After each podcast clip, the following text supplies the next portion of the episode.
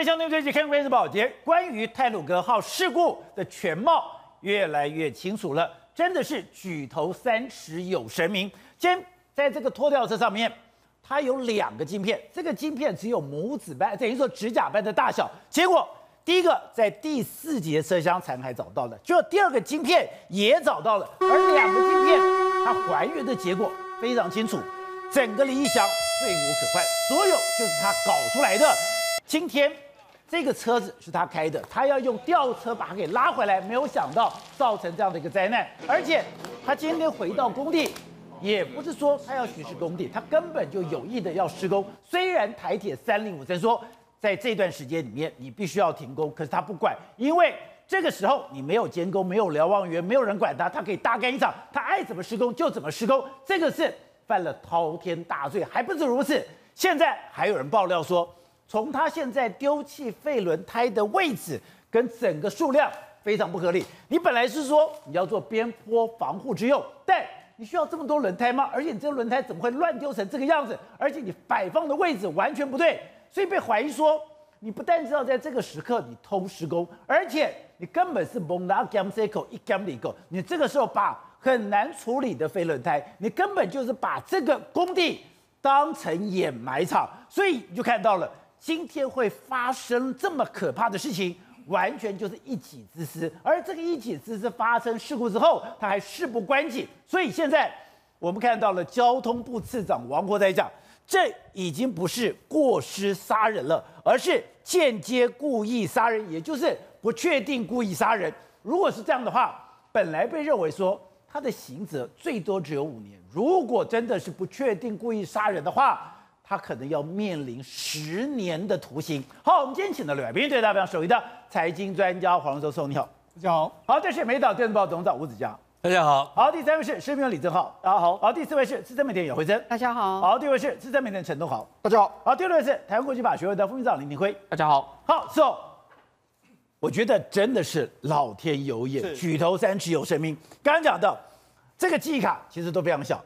大概跟你的拇指大小，呃，拇指的指甲大小差不多，是，就没有想到第四节现在连第二遍都找到了，对，这个一找到了以后一还原，果然没有错，没错，连声音都有了，对，根本就是这个李义祥一手搞出来的，而且你可恶的是，现在被质疑哦，这些废轮胎，他居然把这个工地。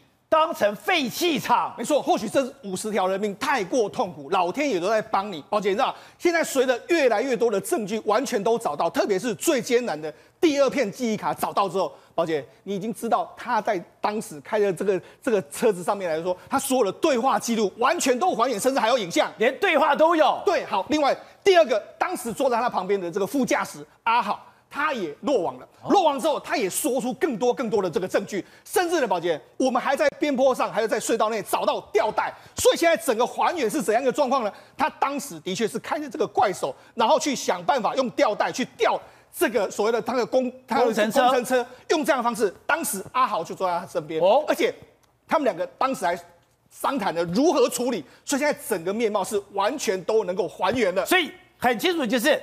真的在二号这个位位置，在四号这个位置，他们跳车，是跳车了以后，眼睁睁的看着这个车子下去，是他们居然没有任何的动作，也没有任何的警告，也没有给这些乘客有反应的时间。对，好，我们交通部次长说了，如果是为了调整工程车导致这样工程车翻落的话，整个事件会朝过失杀人或间接故意杀人方向开始处理，也就是刑责会拉高。那当然。不只是李义祥的问题，我们现在现在我们的这个特廉政组也开始约谈了非常多人，包括东兴营造啦，包括说是不是台铁或者是相关单位有所谓官商勾结这个事情。现在已经不是只有李义祥，现在已经约谈超过二十个人，包括台铁、东兴营造，还有联合大地公司。是现在在江湖上混的。出了事情，你们一个都跑不掉，在江湖上混的，你总要还的。没错，这次是真的，一个都不能少。那为什么一个都不能少？最重要的关键就是因为找到了那第二块的这个晶片，宝杰知道。实际上，这个整个车上面呢，它的这个记录器有两块晶片，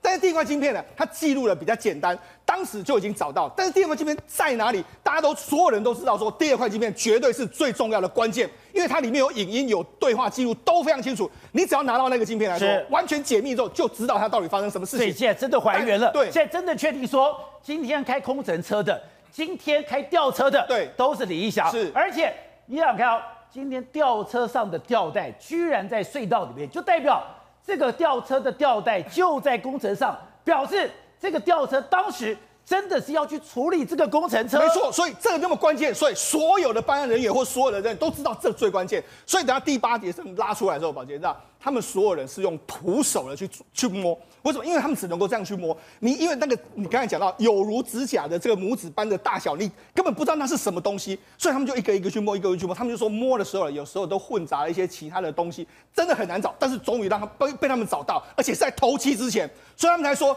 这一定是老天有所保佑，刚好在头七之前找到，好让所有的真相还原了。那我们在还原之后，因为我们也抓抓到这个阿豪，这个阿豪抓到之后，宝杰。令人家更加生气，怎样生气？为什么第保险他第一个时间来说的话，这个李义祥不是李义祥不是打电话给这个林长青吗？是，他打电话给欧高，欧高，你看他打电话给他干什么吗？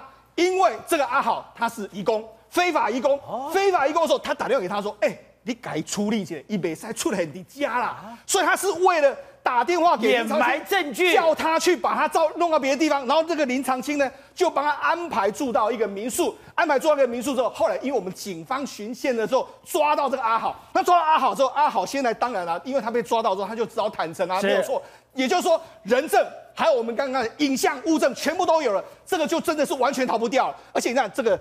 因为为什么我们要找阿豪？因为前几天的时候，这个是花莲市区拍到了，对，他的当时的驾驶座上面是李义祥，在副驾驶座面就是阿豪，所以大家就知道一定要找到阿豪，所以两个最重要的拼图都在头七之前抓到，第二张记忆卡还有阿豪都抓到。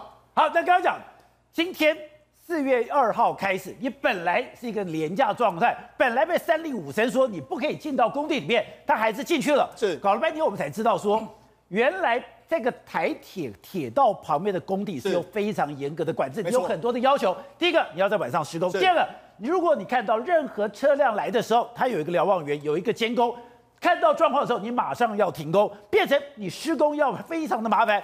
今天连续四假期四天，没有人管我，没有人理我，我爱怎么干就怎么干。哎，他就堂而皇之把车开进来，大干一场了。抱歉，你讲的是他的这个营造公司是可以施工的状态哦。今天立委就跟那个跟他说什么，他根本没有资格施工。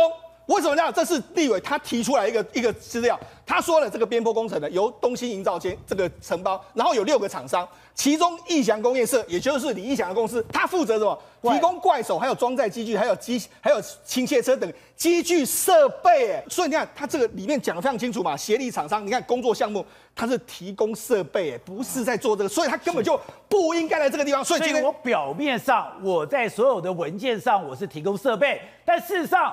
工地是他管的，对。如果你只是提供装卸跟设备的话，那为什么你今天可以变成工地主任？所以你的监造。你所有的专案管理都有责任，对，所以他本来就不应该在这边施工了。好，那好，你如果你真的施工的时候，请你也要按照原本的这个程序来嘛。但是问题是，他没有按照这个程序。你看，这是承包单位跟你说了一件事情，他就说，施包承商承商在施工的时候呢，要维持东西道的正线的这个通通知，并确实安置设置所谓安全防护措施。好，如果他避免这些所谓的。把模板碎片、混凝土块和其他东西掉落在轨道上，而影响人车的安全，他都跟你讲这个施工的这个准则。但是，宝姐，你知道？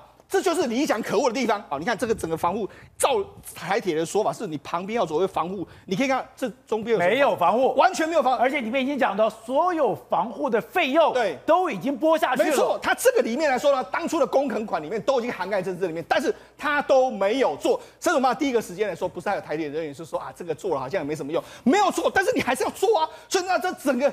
整个这个状况让我们看到说，如果你看到台铁的反应跟这些人的反应，你就觉得真的是匪夷所思啊。好，那除了这个之外，宝姐。现在我们在讲他那一天的时候，我们不是说他施工，但是他施工的时候有一个很怪的点，就是他载了非常大量的轮胎。对，我们看到说他在是李义祥亲自载了一车的废轮胎进去。那甚至我们知道，现在轮如如果我们按照这个当天的这个空拍图来说的话，至少有十卡车的轮胎已经堆在那个地方。十卡车，甚至当天的搞不好都不只有一个一个卡车的轮胎到这个地方来。好，那那当这个轮胎来说，哎，李义祥，当然大家问李义祥嘛，李义祥说法还没有。我们这是要做边坡防护的这个工程，为什么要做边坡防护呢？因为我们知道这个落实下来的时候，我们这个地方呢可以阻挡下来啊，这样这个状。可是问题是，宝杰，你知道按照这个工程来说的话，这个地方就已经有一个挖空的这个做这个所谓挡土墙的这个位置，它要防也是放在这边，可是他把这个轮胎，你看到它是放在这边，也就是说它放在这个挡土墙的外面，哎，那你挡什么？放在挡土墙外面，你要挡什么？所以那，挡你根本挡不住嘛。所以现在第二个推论是什么？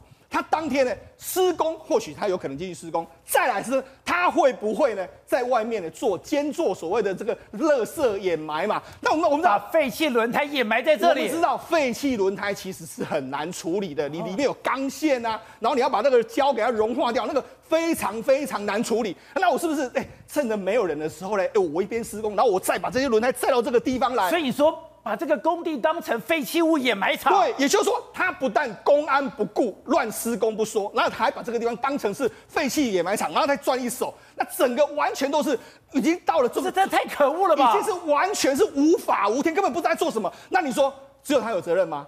在监管的监管的人员没有责任，联合大地没有责任吗？东兴营造没有责任吗？台铁的监工人员没有责任吗？台铁当局没有责任吗？你县市政府，甚至我们交通部，我们的主管机关，没有一个人，大家都有责任啊。所以说，我说为什么今天约谈了二十个人？我们真的很希望大家不要只是在那边打这一次这样说说，之后很义愤填膺。这所有涉案的所有人员，你只要有罪的，真的一个都不能少。董事长，这里像施总所说的，哎。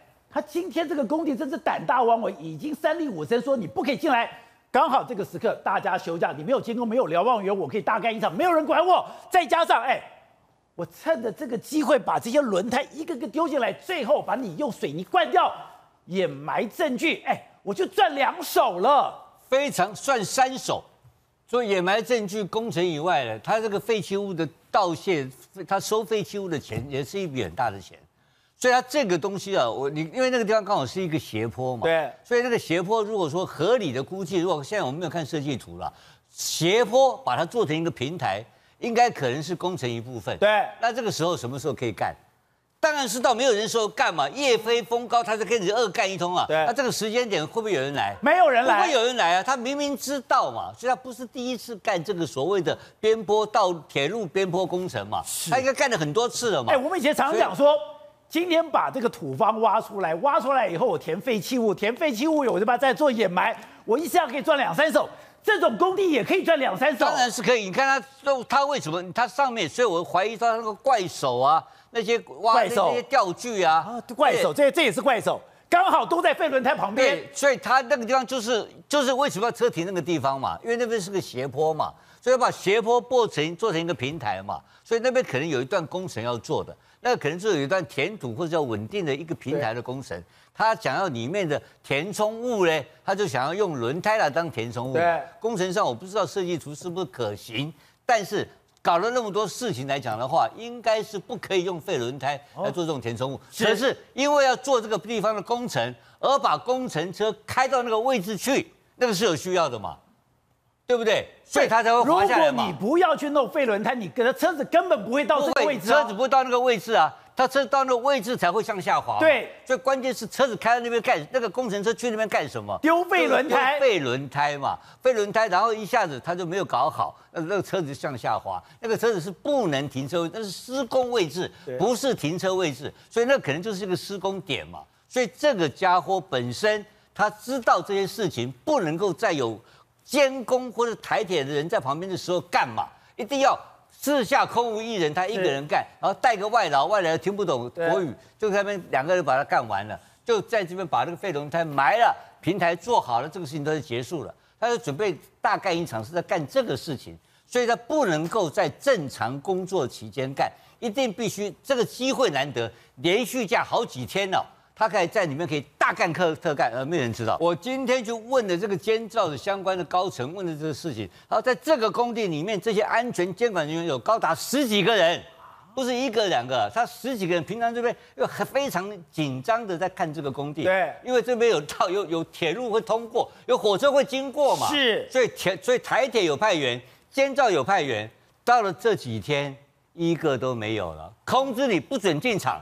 就他这时候故意挑这个时间进场，所以这个李义祥是一个蓄意要犯罪的人物哦。对，所以他是蓄意要在利用这个时间，要把他所有的事情处理完毕，然后刚好都没有人看，最后你们来验收的时候，哎，通通搞好了，全部恢复原状，对停呃，这工程也做完了，这些这些废弃轮胎我也把你掩埋掉了。也那他不，那你看不出来啊，他在里面了嘛，他已经在在在水泥地上面了嘛，所以工程也完工了嘛，他把可能把一个斜坡做成了一个平台，这个他就完成了嘛，这才合理解释为什么他会把这个带轮胎的那个吊车。停到那个会调会向下滑落的位置去，否则的话你没有办法解释他在那边干什么呢？可是我不懂，哎，李义祥，你这样的这前科累累，你干了这么多的屁事，哎，你们还敢这么相信他？这个是一个很怪异的事情，所以这个是一个借牌工程，这个实际上的承包商不是林义祥，对，是那个是那个是那个什么东东兴呃东兴工营造厂，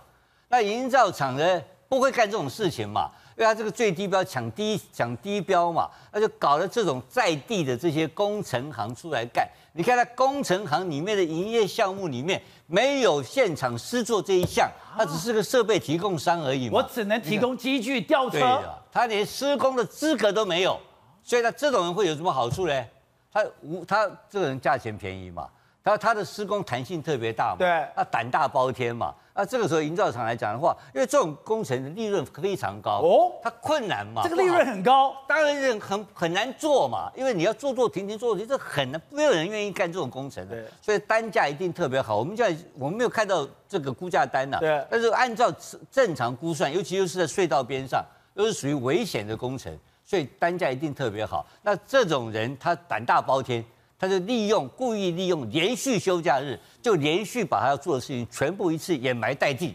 好，正好现在有人建议说，要把这个第八节车厢，我们看到已经被削掉了四分之三，要保留下来放在二十八公园，那不是吓死人吗？哎，宝杰哥，你不要看，这可能是叶玉兰至今为止当立委做的对最对的建议。真假的？过去哎。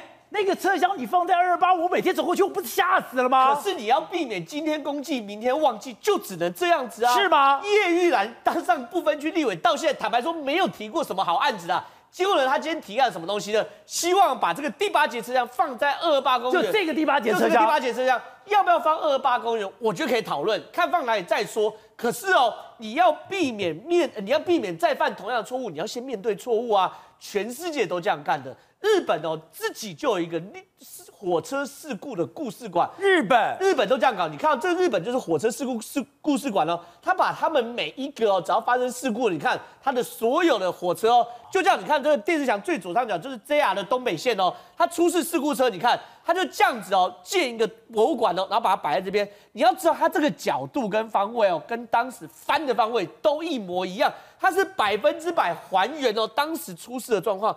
为什么？因为日本人知道这个东西，你如果不去面对的话，马上就忘记。今天公祭，明天忘记嘛。你要知道，二零零五年四月二十五号，你不要以为日本人都不犯错。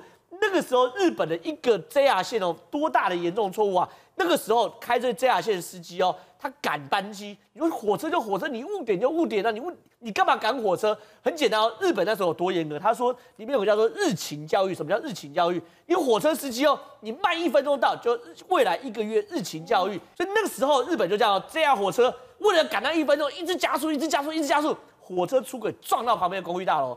结果呢，一百零七人死亡，五五百六十二人伤。所以日本哦，面对这个东西说没有办法，你真的要完整的记录下来。开始哦，未来所有的事故我都把它完整保留，完整记录。所以你现在看到这个东西，就是日本事故的纪念碑。你看各种全部这些车子毁成这个样子，我也全部保留下来。日本人说，这东西一定要保留，你要让政府。让人民看到之前是怎么犯错的，你要注意到，你才不可以犯同样的错。甚至我们看九一一也是啊，九一一事件我们看到那个头那个它的保留的纪念馆也是就在原址上盖起来。九一一事件，你看我们现在看到这九一一事件的那个状况，对不对？很多美国人是不愿意想起来的，可美国政府也是说，我这个东西哦，你如果今天公祭，明天忘记的话，绝对不允许这种事。你看这个梯子是什么东西？因为你知道这个梯子是那时候。飞机啊，不是一撞撞到九十三层楼，九十三层楼以上都不能动，九十三层楼以下的全部走楼梯，这就是那个时候的逃生梯。然后甚至九一，你看那个大型的钢梁，就是那个时候第一个对第一个立起来钢梁二十四英尺，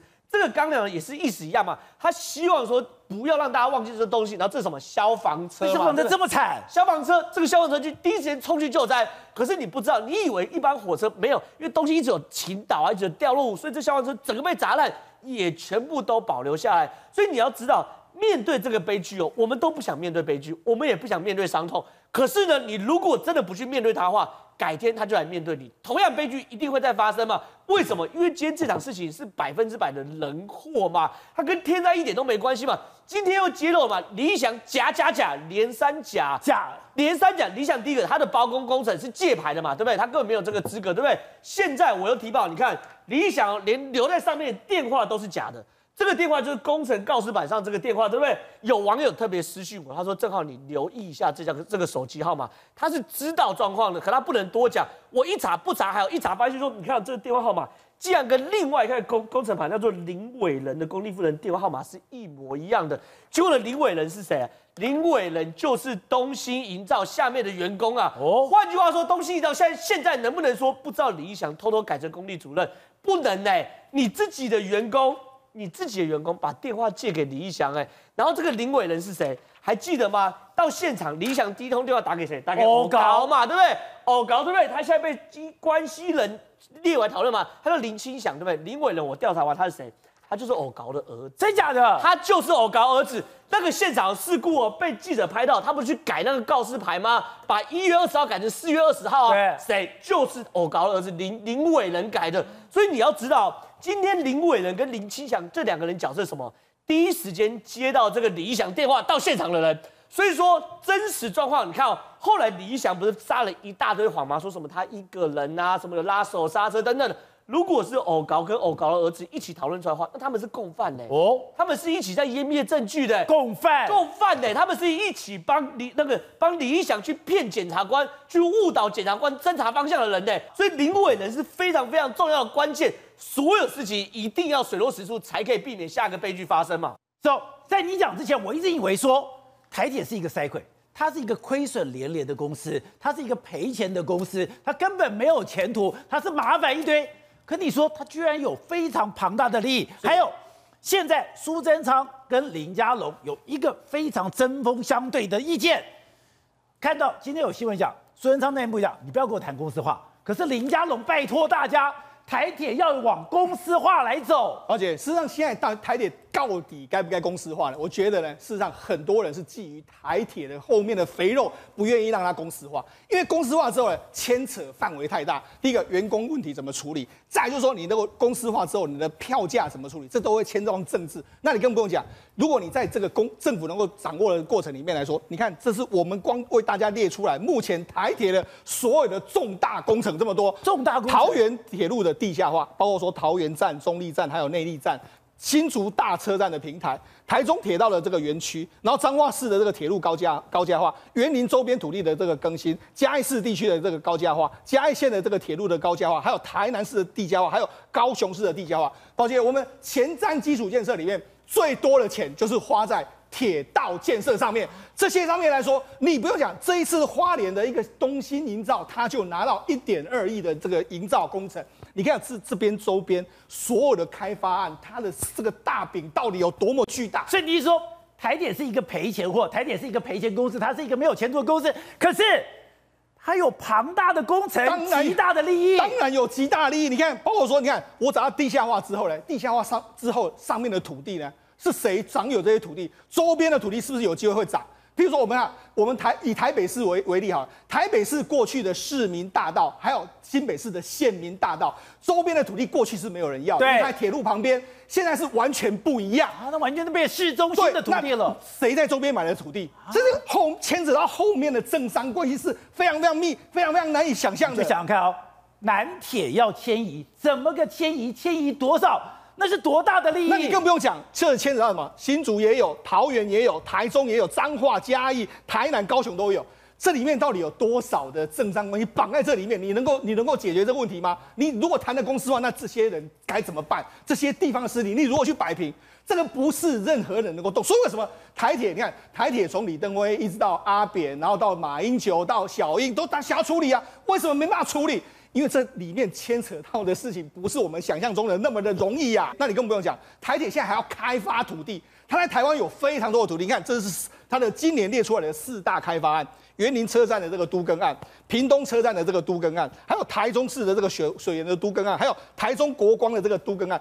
这里面来说的话，哎，你在这边都更了之后，周边你看都是什么？有商场、影城一一大堆这些东西，这些东西利益到底到谁的手上去了？你怎么知道这个手这个利益到谁的手上去了呢？有复合式的商业空间，有住商复合空间，有商场、商办、创文创旅馆。那你说台铁能赚什么？台铁可以赚，它就赚这个佣金。赚这个所谓的费用，那中间这些商场经营者，他们他们油水都到他们手里面去啊！你要看，我要做这个东西，我要跟谁谈？我要跟台铁谈。是台铁要给谁？那就是庞大利益。对啊，台铁因为台铁在政府的手上的时候，是政府能够操控的。台铁公司化的时候，或许它慢慢会脱离政府的掌握，那个就已经脱脱离我们政府的这个手掌心。我们讲个非非常简单嘛，过去南港车站，南港站现在每一平的土地至少都是百万起跳。对，过去南港为什么没办法开发？因为没办法土地没有。地下那个铁路没有地下化，下化你铁路一地下化之后，你看现在整个南港以过去铁路沿线来说的话，现在周边所有的重大工程都在那边展开，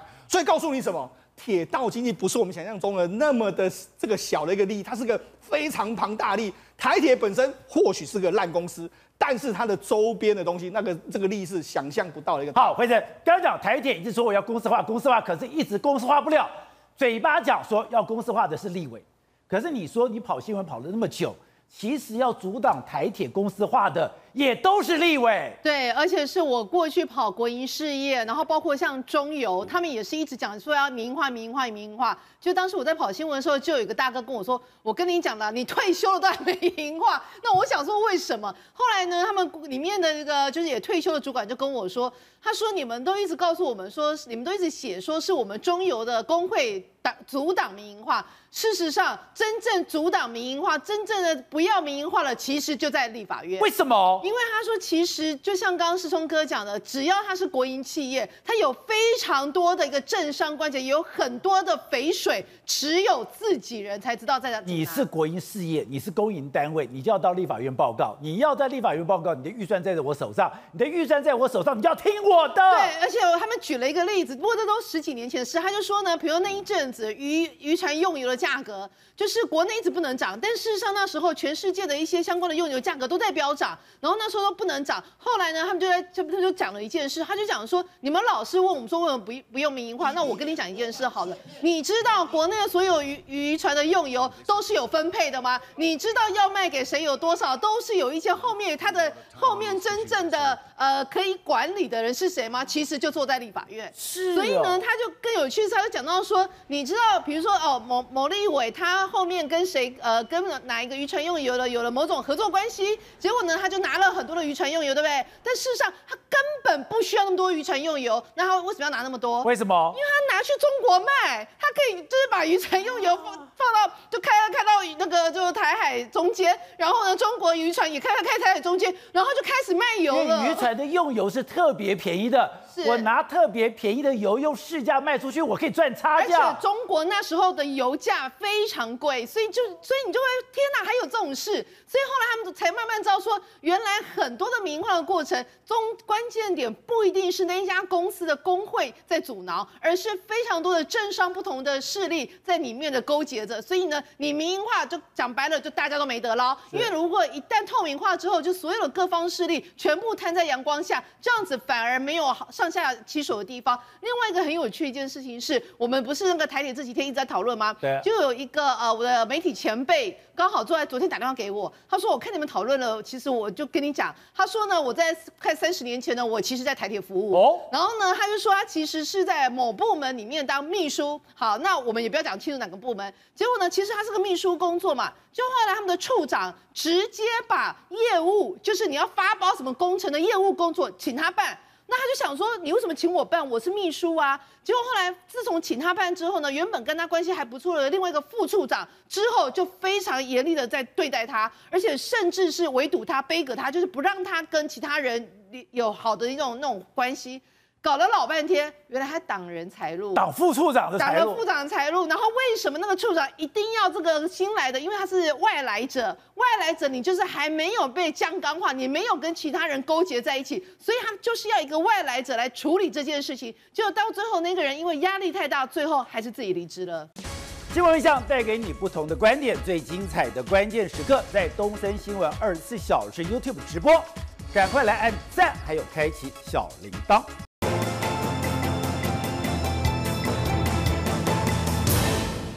董事长，现在真的完全颠覆我对于台铁的看法。原来台铁这个完全看来不起眼，而且看起来就是一个赔钱货的公司。搞了半天，他掌握台湾最多的资源，掌握台湾最精华的土地，他甚至他可以把他的政商影响力打到最低层。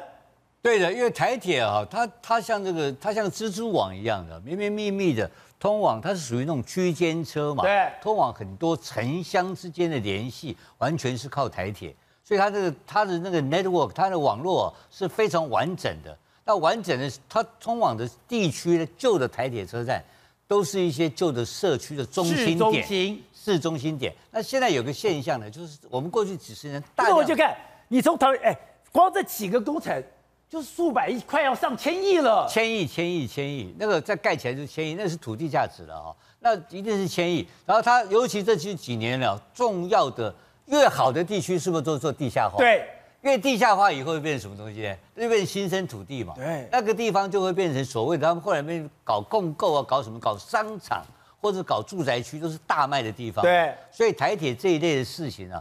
为这类土地的价值是非常非常的大。它不是一个穷单位，它不，它是穷单位，它是一个烂的、很烂到根部都烂的一个穷单位。但是我告诉你一个简单的概念：全世界最穷的、需要扶贫的这些单位里面，是最好的贪污的机会。真假的？因为有没有人会管他？因为要钱正当啊，我卖土地正当啊。我在讲，不要讲台铁，我讲另外一个公司叫叫唐荣，你听过吧？唐荣，我知道。这岛就很烂的，对不对？他里面有五六百员工，他干嘛你知道吧？每年卖土地，他有个公营呢。对，他卖土地啊，那土地卖给谁你也不知道，就卖给什么某潮流的人就买。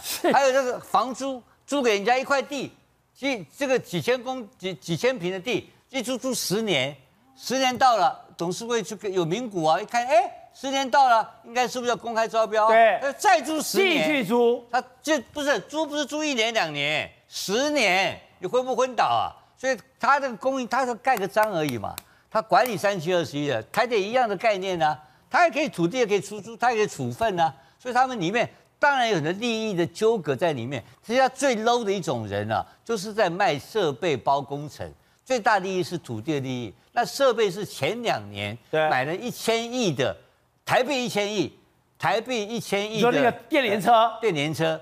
电联车换了一千亿，为什么二十年都没有换的？在两年前换的，买了韩国车，买了日本车。对，这个韩国车跟日本车的代理商都是固定在台在台电出入了好几十年的。他们那个有一个老板都已经吃了三代了。他听说以前啊，在早期在台铁，在三十年前啊，说这些老板啊都带着礼物啊，上班时间哦拿个袋子啊。啊，点心呐、啊，到办公桌去发点心给大家吃，发完他再回家，这样子干的，你知道吧？发点心，发点心了，公开的，公开的，不要看他客气的不得了。日本关系很好，为什么？因为台铁固定都是要用日本系统的车，所以买车子也是一个利益。但本来台铁的规划是什么？你知道吗？这两年买完车以后，把这个旧车汰换变新车，然后专门做区间车。然后区间车是什么意思呢？就是把跟高铁。跟其他的地方的这些做做 shuttle 的，哎，做共购嘛，就就变 suburb 嘛，对不对？就变 suburb，然后做大概大概一大概一百公里以下的这种速度的车子嘛。是。高铁做高速度的嘛，这样可以做个全球全国联网。那他们的计划是什么？你知道吗？用国家的经费买了一千亿车子以后，然后再民营化，这样对不对？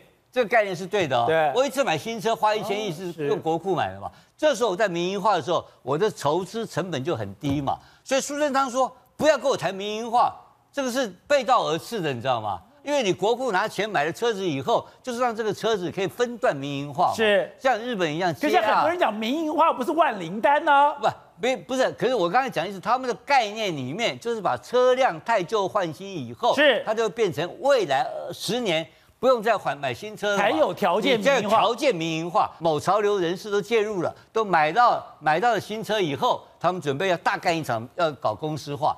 就有些苏贞昌说不要搞公司化，这很奇怪的一件事情。公司化就变成进入公司管理，有什么好处你知道吗？就有劳退，就就可以用用企业的概念来经营的，就不归政府机关了，它的弹性会非常的大。我不知道为什么要反对这个事情，记不记得？就是现在的国光号、国光、国光公司、国光汽车、国光科运以前是什么公路局？你记不记得？公路局以前多烂啊！现在的国光汽车现在怎么样？哦、赚钱啊！现在一年营业额三四十亿啊！现在赚钱啊！国光号现在赚钱了。国光国光现在民营，现在完全全完全民营化，完全民营化了。所以那以前的想象啊，我们小时候做过公路局嘛，对。现在公路局变成一个变成一个公务机关嘛，那公务员上下班打卡制，他就没有那个营运的力量跟动力嘛。那可是企业以公司化以后，就有企业精神进来。我就觉得苏贞昌对这个情况不是很了解，而且我记得他第一次提的是是两千零六年，他在当行政院长的时候啊，他就提要公司要要公要台铁要改革，台铁要改革。当时苏贞昌在公元两千零六年要改革的台铁的时候，我的印象中应该是他是主张公司化的哦，怎么到今天突然间老了，现在有点记忆开始退化。变成反对公司化，我觉得这个事情呢，其实就是一个民进党不负责任的态度。好，都好。另外就是，你说台铁封建保守，而且里面的水非常的深。以台北车站不是微风飙到吗？我听讲才知道，原来底下的那个大家席地而坐那个地方是微风帮他们铺的，当时台铁还拒绝了。好，我们现在看到这个，这是微风的大厅的照片嘛？哈。那个到了礼拜六、礼拜礼拜天的时候，有很多那个呃外面的移工啊，他们会在这个地方聚集。好，那这你看到这个这个这个这个黑白分明的这个格子啊，不在当时的那个合约里面哦。好，那个故事是怎么样？你说我包给微风的时候没有这个合，没有这个大厅。对对对，大厅是不属于微风的。哦。那到时候微风的那个老板廖伟志先生，那个时候旁边周边卖场是他跟这个这个台台铁承承承包下来的。他是他是包底抽成，可是他那个因为旁边装装潢的很漂亮啊，就中间是旧的地板。那廖伟志有一次那个时候就看那个中间，就觉得很不舒服啊，因为整个风格就很怪。对，一个新的，一个旧的。那当他是他那个时候他还在世，他们就跟台铁讲说，他愿意主动出钱，不要台北，他不要他不增加任何台铁的负担。你说这不在合约范围内。对对对，对，我愿意主动出钱铺地板，我你让我做，可台铁不愿意。为什么？欸不是合约的东西，你为什么要做？还有，我如果让你做，可是他别人出钱，那我不用出钱呢、啊？对呀、啊，可是合约没有啊，我怎么可以给你做？合约没有，你愿意做，对不对？可是从台铁的角度来讲，合约没有东西，我怎么可以同意你做？如果合约说这是你的，那没问题啊。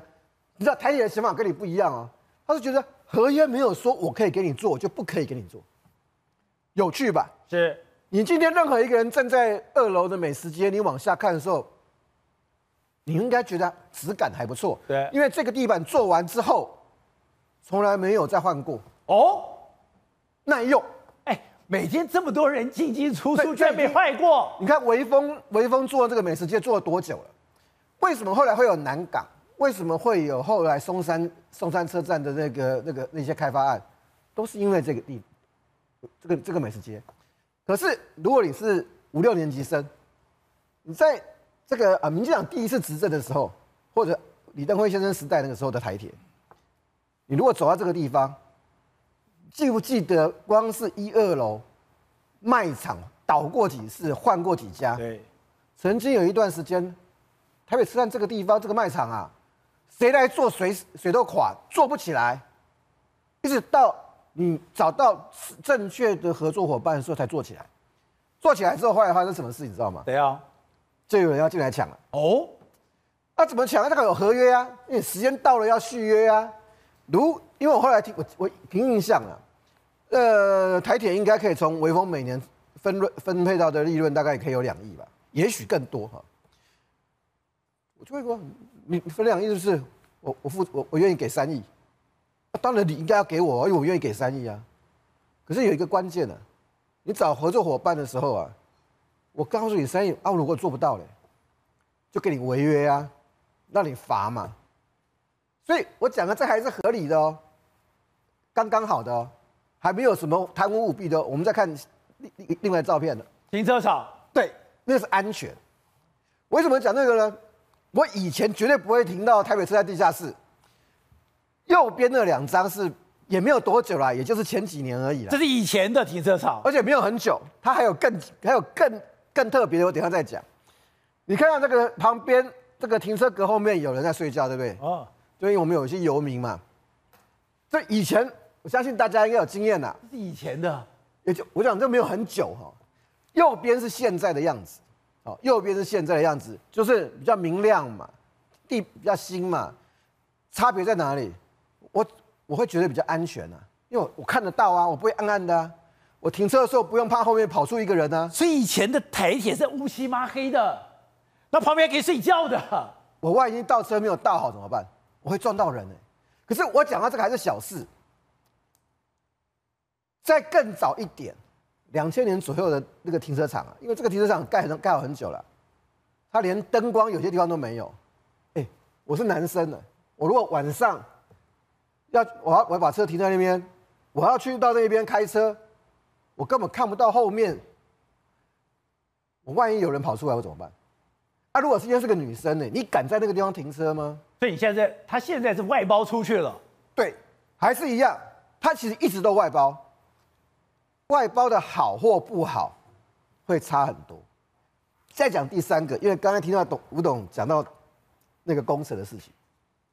我们有一段时间在当跑跑呃在跑司法的时候啊，连续好几年，就在李登辉先生的后期，阿扁的前期，刚好就是审议会要废不会废审之后的那段时间，你知道我们专门在写台铁车厢采购、火车头的采购，包括我们现在讲的从二零二零一八年的普悠玛到今天的泰鲁格，全部都有弊案。全部都有弊案，永远抓不到真正的后面那只手。从日本跟韩国角力，然后韩国跟欧洲的角力，从车厢是要连车厢哈，唐荣自治，名义叫什么？产扶持产业，还是要从国外买，安全又便宜。每一种你听到合理的理由，后面都有人，后面都有一只手。所以像吴总讲的，越烂的地方越可以上下其手。啊，其实为什么？那就审议会开始的啊。台铁在审议会的时代，连车厢打扫都有一只手。这真的，台铁是靠山吃山，靠海吃海，山海都可以包，每一段都有大生意。这次出事是什么？台铁的花莲段，对不对？花莲段每一年丢下去，光做边坡维护就多少钱啊？今天这个边坡，我们看到这小小一块，一点二九亿耶，一点二九亿的边坡维护啊，这个预算哦，谁来管理？第一个到的熊德玉来管理嘛，对不对？熊德玉就是台铁的施工主任嘛。熊德玉多少职等啊？他的职衔叫做帮工程师，六职等到七职等左右，领五万多的预算，他一年一个月啊，带领五万多的薪水。然后呢，一个月领五万多薪水，他管什么？管一点二九亿这个预算哦，他睁一只眼闭一只眼就过去了。比如说东兴一兆，我已经问了嘛，他借牌借多少？三点五趴到四趴，所以东兴一兆这个牌子借出去哦，熊德玉东一只眼睁一只眼闭一只眼哦，东兴一兆就拿四百万。所以说我站在熊德玉的眼里，四百万，东西一到这盘子借出去就四百万啊，然后东西一到就往下包嘛，对不对？往下包给李一祥嘛，李一祥我们刚刚一路往下讲，一路往下讲，他这个什么废弃轮胎他收一笔，他废弃轮胎收头，你只要熊德玉或那边公务段的人睁一只眼闭一只眼，这废弃轮胎钱，哎。理想又拿到，所以你看台铁每一每一个案子哦，台铁一定要层层转包，层层转包。你看哦，我今天光接这个案子哦，一个小小这个边坡维护，对不对？就牵扯到多少公司？第一个中研做专案管理，第二个联合大地做设计营造，第三个东兴做施作厂商。第四个李义祥、义祥工业社实际在做这些事情，每一层都有油水啊！而且我真的看不出来，你到底中研做专案管理跟联合大地做设计建造有什么关联呢、啊？你设计建造就可以去做专案管理，为什么要再切一层？所以你看哦，每一层都有油水，每一个人你看小智像熊德玉这种，帮工程师六职等到七职等，只要他要，他都可以有，都可以要有油水。可是你公司化会有这种好处吗？没了。所以你看哦，交通部第一个提出要改革，要做公司化，谁反对？哎，你不是哎，我以为哦，公司化是我们一这这个什么，我们做台铁的人会反对，因为常说公司化边乡就没有这个战队。第一个跳出来反对是台铁内部两大工会，台铁企业工会跟台铁产业工会。为什么？因为一公司化之后，你就再也不可能像现在公部门一样，由一个只等薪水非常低的人去管理一个非常非常大的预算案，有乃文的翻版嘛。劳金局有乃文就是一个九职等十职人去管二点四二兆的预算，这是公部门的常态，就是你公务人员薪水很低，你管理的预算很大嘛，所以你看哦，这个东西哦，为什么台铁内部这么这么反对公司化？因为公司化之后再也不可能像这样没有任何一个监管机制，你一个小小六职等七职等，你在整个花莲段，花莲段多长啊？花莲段是整个等于西部。多少等于是从台呃的的新竹到台中以南这部分哦，全部有几个段长跟副段长，还有七位施工主任来管，这东西就是油水之所在。那你刚刚提到的是，当然现在我们看到了日本，看到很多的国家，你在灾难的时候，我会把这个现场的东西给保留下来。但我觉得今天，我觉得陈欧珀是一个非常有趣的人，哎，他每次一次只要出现，他就被骂翻了。他说他不是要搞什么，他要搞纪念碑。我们跟他讲今天出事的地点。上面已经有两个纪念碑，两个纪念碑，一个纪念一个人，一个纪念五十一个人，已经把大家吓死了。我纪念碑真的是一点意义都没有，因为纪念碑坦白说，还真的就只是什么，就是真的纯纪念而已。可是为什么我们之前要提，就是要把这个原样照搬这个东西，这才是重点之所在，你才能让人家记得说这件事情到底因为什么事情而翻，有多么惨烈，有多么的惨烈吧？我跟你讲，我主张不止第八节车厢，连那个工程车都不可以拉掉。工程车跟第八节这样的相对位置就要摆这边，这个才有真的被记得的状况嘛。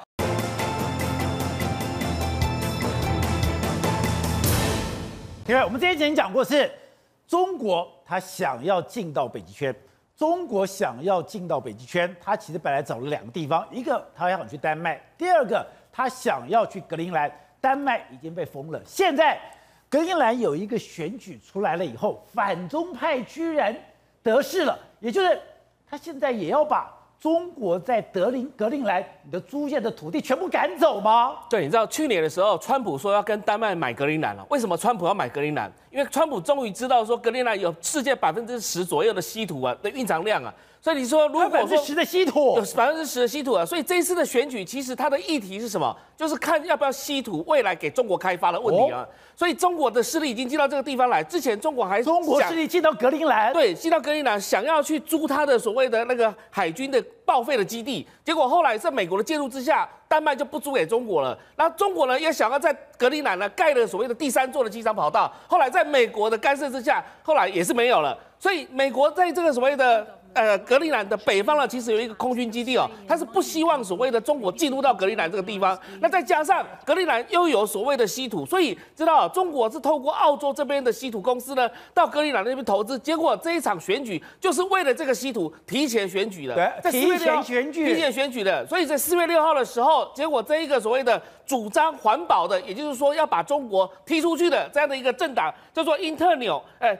因纽特人共同体这个政党总共获得十二席，然后那个支持要开发的叫做所谓的前进党呢获得十席，所以代表说民众是支持所谓的要把中国赶出去的这议案，那这就造成所谓的执政党被赶下台了。对，执政党在这回所谓的格陵兰这个地区的执政党就被赶下来了，所以接下来啊就很多的很很多的一个动荡的因素，就是说因为中国在这个稀土方面来讲的话，就无法有效的取得这个地方，那这个地方来讲的话，美国可能接下来它的势力就进到这个地方来。然后来开发这样的稀土，也就是说，当中国提出说要用稀土来制裁全世界的时候，结果呢，在格陵兰这个地方来讲的话，现在西方国家还是坚守它的一个阵营哦。那另外除了稀土之外，还有一个很重要的矿产叫做铀矿，铀矿就是专门在做所谓的核电发电的这样的一个东西。这里有铀矿，这里也有铀矿，所以格陵兰它不是除了所谓的战略地位之外，还有很丰富的天然资源。因为格陵兰是一个非常古老的大陆，这种古老的大陆的时候。你的稀土、你的铀矿、你的原料就很多了。对，那如果在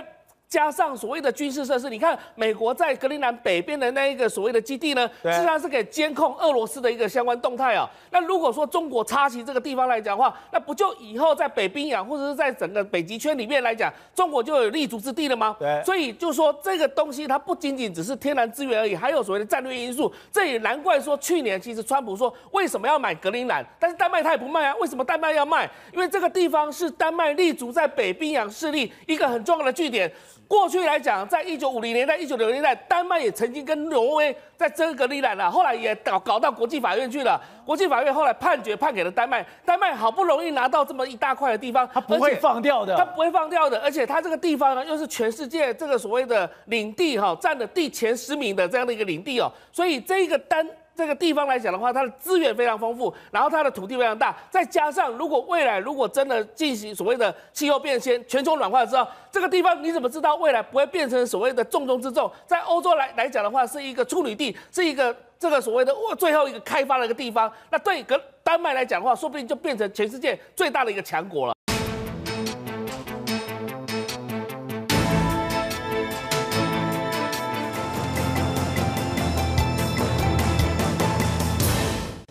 关键时刻。美国阿拉斯加的州长突然表达一个强烈的意见，他干嘛？他严正的警告中国跟俄罗斯，你不要想要接管北极海。他特别强调，他说美国一定要保护这个美国的苏伊士运河。哎，北极海。怎么会变成了美国的苏伊士运河？就看到这一张图就非常清楚，这是阿拉斯加，这是俄罗斯，这中间的交界，这个像不像属于是银河？谁掌握这里，谁就掌握了北极海。而我们再去往下查，才发现非常可怕的是，现在在北极海来来回回的船只，竟然中国跟俄罗斯已经远高于美国，甚至美国、俄罗斯现在也在这个地方部署了很多的设备，摆明就是刚刚讲，你又导播不看。这个航道都是贴着俄罗斯走的。这个航道如果被俄罗斯控制的话，它就控制了北极海，就控制了未来全世界可能最繁忙的航道之一。好，在这段里面，资深媒体人王瑞德也加入我们的讨论。瑞德你好，大家好。好，so 刚刚谈到了阿拉斯加的州长是特别在美国的国会山庄报纸里面特别提到，阿拉斯加的州长警告。中国跟美国，你们不要想要接管北极海，他要保护美国的苏伊士运河。对，阿拉斯加州长呢，邓立伟，他非常忧心忡忡，因为美国现在都把所有的精力放在印太，放在欧洲，但他们忘记了，美国在美国的阿拉斯加州有一个非常重要，它是扼住所谓北极海的这个相关的重要的重点，你没有管这个地方啊，所以他在美国的报纸上面讲，他讲，他 Warm China and Russia are taking over，他们 taking over the Arctic。掌管整个北极，我们骂我们骂我们要保护美国的苏伊士运河啊，所以他讲的非常非常清楚。那为什么他这样讲？我们现在给大家看这张图，这张图就是目前的整个这个美国阿拉斯加州跟俄罗斯的这个领土。对，我先这样。阿拉斯加州的这个这个以他们州的领土跟俄罗斯，你知道最近差几公里吗？多少？只有两公里。真假的？对，他们中间有个小岛，只剩下两公里，差距两公里。那差距两公里的话，这边很多小岛。也就是说，我们如果美国能够控制这些小岛的时候呢，宝杰，这个通道就被我们控制住。所以它为什么会说是苏伊士运河？因为它跟苏伊士运河的位置是非常非常类似的。好，那这个到底多重要？我们知道这是俄罗斯的领土，这是中国的领土。目前在走这个北极航道最多的就是俄罗斯跟中国，特别是对俄罗对中国来说，这个是它另外重要的生命线啊。宝杰，那从中国大陆出来的时候呢，如果我往南走的话，我可会绕过南海啦，绕到什么马六甲海峡，然后到进入的印太范围里面去，我等于是任何船都变成你的活靶子。但是我如果往北走呢？对，往北走，哎。现在阿拉斯加都不设防啊，所以我就直接进去啊。是进去，因为这都是俄罗斯的土地啊，你管不到我了。然后我就直接到欧洲去啊，你能够奈我如何啊？所以现在中国跟俄罗斯他们是秘密的在不断的在增强他们在北极航道所有。你看俄罗斯什么盖了非常多的破冰船，甚至在这边有非常多的基地，都已经完全船后船北边。所以阿拉斯加州长他们那么紧张啊？哎，我们再不动作的话，真的俄罗斯跟中国大陆会掌握掌握整个北极跟北极航道啊。好，我们看到这个北极图里面。刚讲到的，中国本来非常要想要控制格陵兰，是控制格陵兰，我就有进到北极圈的一个入场券。当然，格陵兰现在透过的选举要把中国赶出去，但这是一个长期的战争。另外就是你看到这个航道，全部都是沿着俄罗斯的边界而走。现在我们看到俄罗斯已经在这个附近建了很多的军事设施，俄罗斯现在已经想方设法要牢牢的。控制北极海，而现在不是只有俄罗斯控制北极海，他现在已经跟中国合作了，是中俄共同来控制这个地方。而中国为了这个地方，还打造了一个全世界最大的破冰船。没错，阿斯加州长他讲到一件事，他就说我们现在的破冰船非常老旧，因为我们刚才看到那个北极航道，它是沿着夏天的时候，它会这个航道会比较清晰。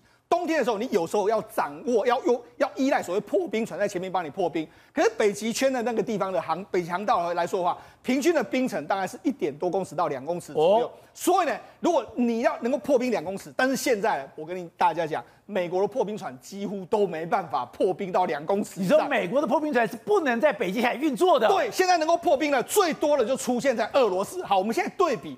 俄罗斯最好的这个破冰船跟美国最好的破冰船，这是俄罗斯它新下水的这个北极，它北极你看这是它的船身哦，这是美国的这个船身。乍看之下你觉得哎好像差不多差异不大，吨数来说你看这是三万五三万三千五百吨，这是一万一千三百吨，只有三分之一，它是它的三分之一。在动力来说的话，哎人家这个是核动力啊，你这个是柴油动力啊，两个这个就差非常非常多啊。那不止差非常多，你看里面的这个设施，你看这是北极俄罗斯的，你看。去非常的现代化的管理，甚至里面还有这个健这个健健身房，还有游泳池。里面有游泳池。对，因为这个船非常非常大嘛，所以你看他们里面还有这个非常现代化的这个。你看这是美国，哎，他们这是假，这是控制台跟他们的控制台差那么多。那里面的设备也非常老旧，这就是美国阿拉斯加州长一直很担心的。哎，我们不只是没有控制住，我们现在的破冰船都比你还要少啊。好，那我们再讲。我们要讲这个统计出来的数字，这是所有的破冰船的各个国家世界上面的这个所谓蓝色，这个这个是目前有的，再来这是建造中的，再来是计划中的。宝杰，你可以看俄罗斯的这个，你看这一根这个把，对，跟其他国家比起来根本差很多啊。也就是俄罗斯现在大概全世界破冰船有百分之四十到五十的几乎全部都在俄罗斯。那看美国在哪里？第一名是俄罗斯，第二名是加拿大、芬兰、瑞典，现在才是美国。那中国现在是开始开始在狂造，但大概再过几年的时间，它就有机会往上赶过美国。所以对美国来讲的话，它的这个破冰船太少，可能变成这个问题。那个他们光是俄罗斯，光是核动力的话，就有四艘核动力，包括说像亚马尔号啦、泰米尔号啦、伊加哎。瓦伊加奇号，还有我们刚才讲的北极航道号，四台就是核核动力。你美国到目前为止一台都没有，你还是用柴油的，所以这才是为什么美国美国人对于掌握这个北极航道，它几乎是跟俄罗斯是没拼的一个。而且我们之前讲就是，埃及每年它因为苏伊士运河都可以收到上千亿的过路费，他们讲现在俄罗斯我这边也要设关卡，是我这边也要设补补给的码头，甚至我要在这里。收过路费，对，没错，事实上俄罗斯都已经划清楚。你看，这就是所谓北极航道，它还分什么 Zone One、Zone Two、Zone Three，这样一一路一路封，它就是有几个区域，几个区域，然后。你要这个区域进入这个区域的时候呢，你要抠我的破冰船出来帮你破冰啊。那破冰的时候你要收钱。对，所以你看一个区域来说的话，大概是十七到十十六到十七万美金左右。那这就是我收这些钱，那我又可以来建我的破冰船嘛。那样他现在，如果我们帮大家测算，如果从中国出发，你走这个所谓的这个苏伊士运河这样到欧洲，跟走这个北极航道到欧洲来说的话，我们走六次，走六次来说的话，你看北极航道是八八百五十万。那走这个苏伊士运河是九百四十万，两个大概差九十万左右，哦、所以九十万美金呢，就是这是美金哦。那这是现在哦，如果未来越来越多破冰船的时候，它价格可以往下打的时候，你就知道说，其实北极航道就慢慢出现了它所谓的商用价值出现，它的成本已经比较低，成本比较低，而且它的时间呢又比苏伊士运河快，哦、那它大概是可以省到呢苏伊士运河的大概四十趴的所谓时间，也就是说。我可以省这个约莫快比平常的速度。如果你坐船到这个，如果开船从中国到这个欧洲去的话，大概要十八天。但如果你走这边来说的话，可能到十天到十二天左右就可以到。所以对中国来说的话，这个是他想要的。我如果有这个北极航道的时候，我钱可以省下来。比然后另外一个就是时间可以省下来，再来就是又更加安全嘛。而且更可怕的是刚刚讲到的，俄罗斯不是嘴巴说说我要控制这个地方。它很多的前进基地已经布置完成。对，好，那为什么俄罗斯会开始在布置？我们给大家看一下，实际上这个白色，我们画出一条白色线，这过去一段时间来说是北极圈的这个冰层。但是因为它不断的退缩，不断的退缩，不退缩之后呢，现在蓝色的就变成是现在的北极冰的冰层。哦、那这些都是碎冰，所以这个就变成是这个航道就出现有价值。你看，他们还设计了非常多的航道，什么航行啊？实际上，中国跟俄罗斯都已经在试航，说我们走什么会比较好，走哪个地方比较好。说俄罗斯连航道都找出对，他们都。找出相关的航道出来嘛，所以他们都已经有相关的这个图。然后为什么会收费？什么 Zone One、Zone Two，就是他们都已经完全把运输路线，还有我要怎么走，然后怎么管理，我都已经设想清楚了。所以我只要跟着俄罗斯的破冰船就可以往前走了。对，所以为什么中这个俄罗中国大陆一定要拉拢出俄罗斯嘛？因为世界越是动荡，中俄越要共同向前，要携手向前他就是这。样，因为这个对他来讲的话，我假设真的被这个美国封锁、印太封锁的时候，我还有另外一条生路，就是往北走嘛。往北走，目前美国是几乎完全不设防，所以阿拉斯加州长州长说的，我觉得拜登可能要真的完全听进去啊。好，刚刚讲到的，现在美国有没有注意到？美国现在才开始注意到。美国注意到了以后，CNN 最近拍了很多照片，很多卫星照片，看他在这个地方，他做了哪些军事设施是。你想看那是去 CNN 自己拍的吗？当然不是，当时美国人现在已经注意这个了。对，没错。现在美国的媒体开始在报，你看这是 CNN 的 satellite image，就是卫星的讯号，show the Russia military build up in the Arctic，就是北极圈里面。你看它里面有大量的掩体，你看这是很多大量的掩体出现。它这里里面绝对有非常多的军事基地，里面可能是防空的这个飞弹，或是说攻击式的飞弹，全部都在这个地方。这都是北极圈甚至还有很多兵力在这边。那甚至我们不用讲三叶草的这个基地嘛，你看从过去。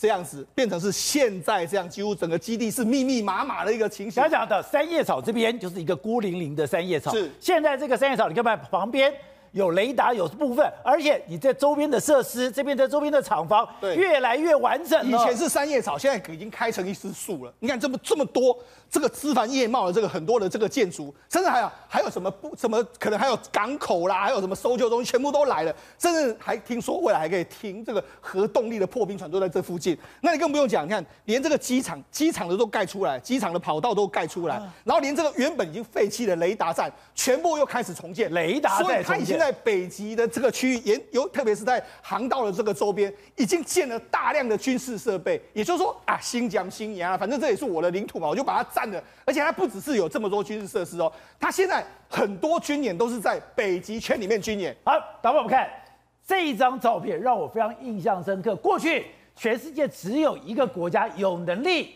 在北极海，大家的潜舰是浮出冰面，是那只有美国，是因为美国呢要透过卫星非常精准的去判断冰层的厚度，我的潜舰才能够出来，不然冰层厚度如果太深太厚的话，出来会有危险。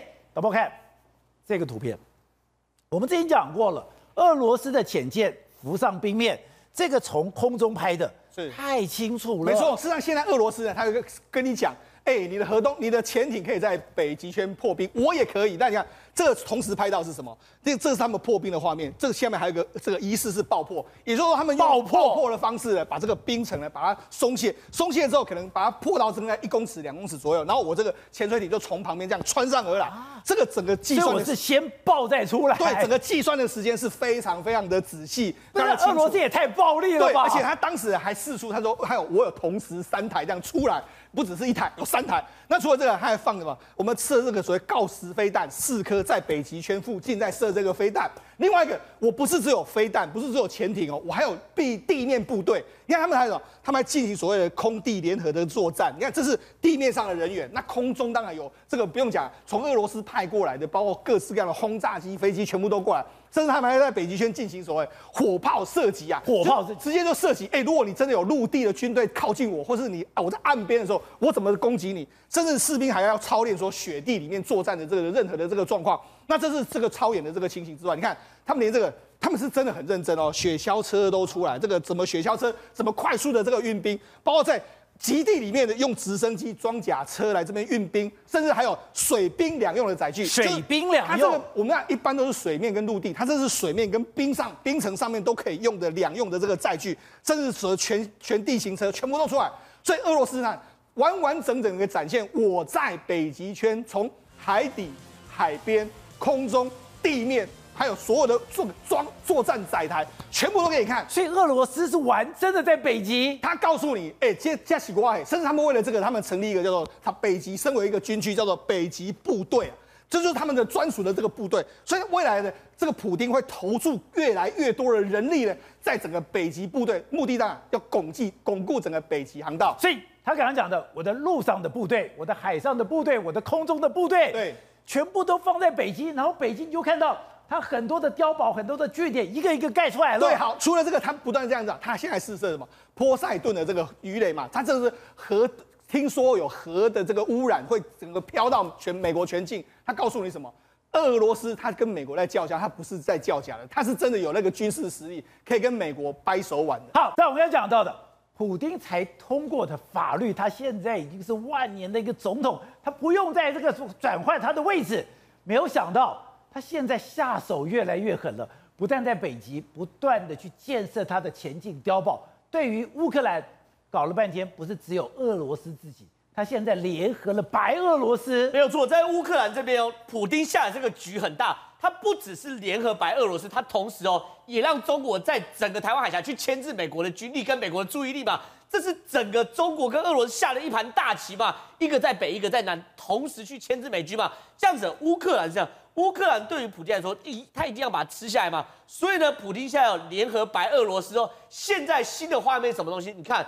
白俄罗斯现在也也在成兵边界，白俄罗斯也在。白俄罗斯的坦克车已经被人家拍到是他的装甲车、他的坦克车、他的军卡车，现在正在往这个边界去做集结了。宝宝，我们看这张图是，这是乌克兰乌东，现在俄罗斯成兵边界，而且也在克里米亚成兵，也就是东跟南成兵。现在白俄罗斯从整个西北下来了，所以说你看吧，这个地图其实已经很清楚，乌克兰其实东部有俄罗斯。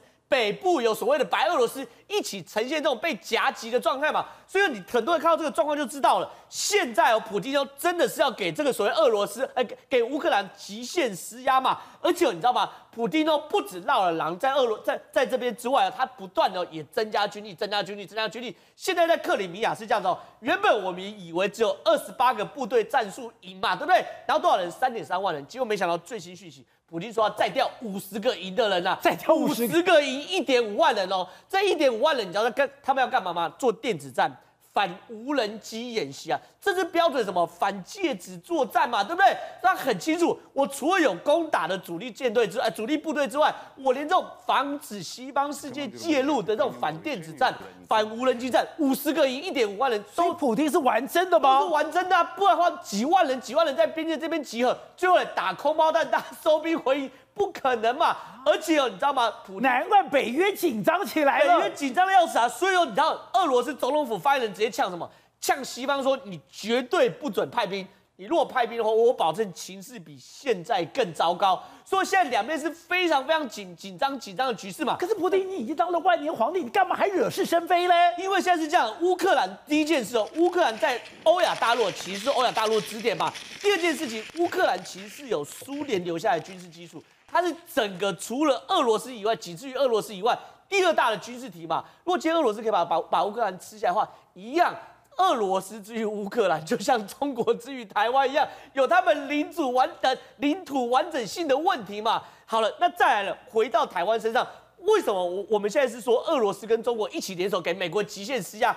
很简单嘛，因为中国是这样，我们最近都发现嘛，军机不断来，不断的来，辽宁号也不断来，不断的来，对不对？辽宁号来就算，你以为是偶发性吗？解放军不是退将，现任解放军就强调，类似这种演习啊，未来叫常态化。常态化是什么概念？王洪光退将南京军区，大家都很熟悉，直接讲，解放军现在态度很清楚，他就像一条蟒蛇缠住在台湾这个猎物的脖子上。可收紧也可以一口吞下，就是解放军现在所有所有企图嘛，甚至同步哦。我们现在在播的时候，央视昨天也在播七十三集团军在福建山区做演习。福建山区做演习，你说是那种火箭大炮演习吗？还是飞机演习？不是，真的让军事专家看到害怕是什么东西？他们有散弹枪、微型冲锋枪、九二式手枪，这是什么叫近战啊？所以后来说这个演习，我们一看，竟然原来那叫斩首演习啊！所以这个对于中国来说，它不断是这个军军。所以你的意思说，现在不能单单看俄罗斯的作为，你要把中国的作为、俄罗斯的作为同时来看待，而这同时看待的作为，其实都剑指一个人。拜登是，这是一盘大棋嘛？你如果坚持俄罗斯出动的话，美国很清楚，我可以联合整个北约一起去对付所谓俄罗斯这边乌东嘛，对不对？可如果只有中国打台湾，一样兵力全部灌在西太平洋。可如果南北同时有战争的话，对于美国来说压力极大极大。所以你看哦，刚刚马坎号不是才经过吗？马坎号经过的时候，有记者问美国国防部的发言人说：“请你讲马坎号这件事情，你回应一下。”他说。海上的自由不专属于鱼跟冰山的。鱼跟冰山，冰山，台湾海峡只有鱼没有冰山呢、啊。冰山讲就是我们刚刚上一段讲的北极海的部分嘛。所以说，其实美国国防部也很清楚，他今天战线不是一条，是两条。他知道他的敌人同时是中国跟俄罗斯，一个是鱼，一个是冰山啊，其实知道很清楚嘛。所以当当然是用很幽默的方式来解释这件事这件事情。可是很清楚的是。这件事情他完全清楚，同时他被俄罗斯跟中国在做夹击嘛，而且我们都知道中俄在拉帮结派，拉帮结派，对不对？抱歉，他们拉帮结派现在有多大？路透社算完有十六个盟国啊，包含中国、包含俄罗斯、包含伊朗、古巴、北韩、叙利亚、白俄罗斯、寮国、柬埔寨等等的这些哦，其实确实哦已经呈现一个反美的联盟，而且所以现在是一个世界两个阵营了，一个世界两个阵营，而且我们刚刚讲这些反美阵营呢，虽然不见得大，可是相相对哦。在该区域都有一种致命性的影响力。韩国在整个东北亚有致命性的影响力，伊朗在整个中东有致命性的影响力，寮国、柬埔寨、缅甸在什么东南亚有致命的影响力。所以对于中国来说，他当然很清楚他在下一盘棋，他也知道下棋的过程中需要有盟友。整个反美联盟现在正在成型。好，瑞德，我觉得普丁真的太狠了，他才刚刚通过修过宪法，修了宪法以后，哎，他可以干到八十六岁，干到八十六岁他还不满足，他现在要把他的敌人全部歼灭掉。之前我们不是讲吗？纳瓦尼在法庭上面还谈笑风生，可是现在导播你看，同样一个纳瓦尼，表情、样貌已经完全不一样。他不但表情样貌不一样，更可怕的是，现在他说他的腰部以下全部麻痹了。对，没错。那么事实上呢，距离纳瓦尼真正被送到这个位于莫斯科郊区一百公里的这个流放地的形同集中营的这个监狱啊，也不过一个多月啊。然后呢，纳瓦尼现在已经两只手、两只脚失去知觉了，你知道吗？但是我觉得他可怕的是，当他进到监狱里面，他居然什么椎间盘严重突出，突出到难以治疗，他还有疝气。另外就是他多可怕，把他跟谁关在一起？他现在有严重的发烧跟咳嗽，因为他的狱友是肺结核的犯人，就要跟他关在一起哦，二十四小时关在一起就有。三个肺结核的这个病人，你知道吗？那你知道肺结肺结核会传染吗？而且很难医，不好医等等啊。那结果呢，就把他故意把他给你关在一起啊。所以呢，对，把他跟肺结核的病人关在一起。对，那然后椎间盘严重突出。对纳瓦尼来讲，这是一个很大的一个怎么？他事先就知道这个等于说啊、呃，这个啊、呃、流放地集中营监狱呢是非常可怕的一个监狱嘛。那之前去过的人也警告过他，这个地方非同小可，你能活得出来啊？你要等奇迹呀。所以呢，他在进去之前就注意到这个那个这个，就是他没有想到，等到自己真的进去了以后，你知道纳瓦尼是受到什么样的一个待遇吗？因为你知道，在他们这种流放地的集中营里面，纳瓦尼说他进去以后，早上起床到晚上睡觉都不能讲话，一句话都不能讲。然后呢，要他们站着，你知道吗？哎，不能坐下来，干嘛都得给我站着。紧紧接而来呢，除此之外呢，那么事实上呢，他自己本身。刚刚讲的那个三个，这个等于说，呃，有这个肺结核的之外呢，他开始发现一件事，他自己本身，我觉得这个，我就自己本身，我我自己就觉得有点事有蹊跷。为什么？他说他的双手开始麻木，双脚也开始麻木，没道理呀、因为纳瓦尼之前，你看他在外面的时候可以这个演讲，可以干什么都 OK 的嘛。突然之间，那么包括他的双手双脚开始麻木了以后呢，然后包括他甚至于连走路走路跟这个躺卧都有问题啊，所以他怀疑，我的都怀疑是不是在他的食物里面可以动手脚，你知道吗？啊、所以他绝食，他开始绝食，他就不敢吃东西了。对，为什么？因为你之前就神经毒剂，你都敢这样对我这个等于说施以了嘛？那你。在这个饮食里面下什么手脚，我怎么知道呢？他希望借由这个绝食呢，引起这个呃西方社会，引起社会各界的重视。然后搞了半天，他是绝食是怕食物有毒。对，他就绝食了。绝食了以后呢，哎，你要知道你面对的是谁？面对的是普丁啊。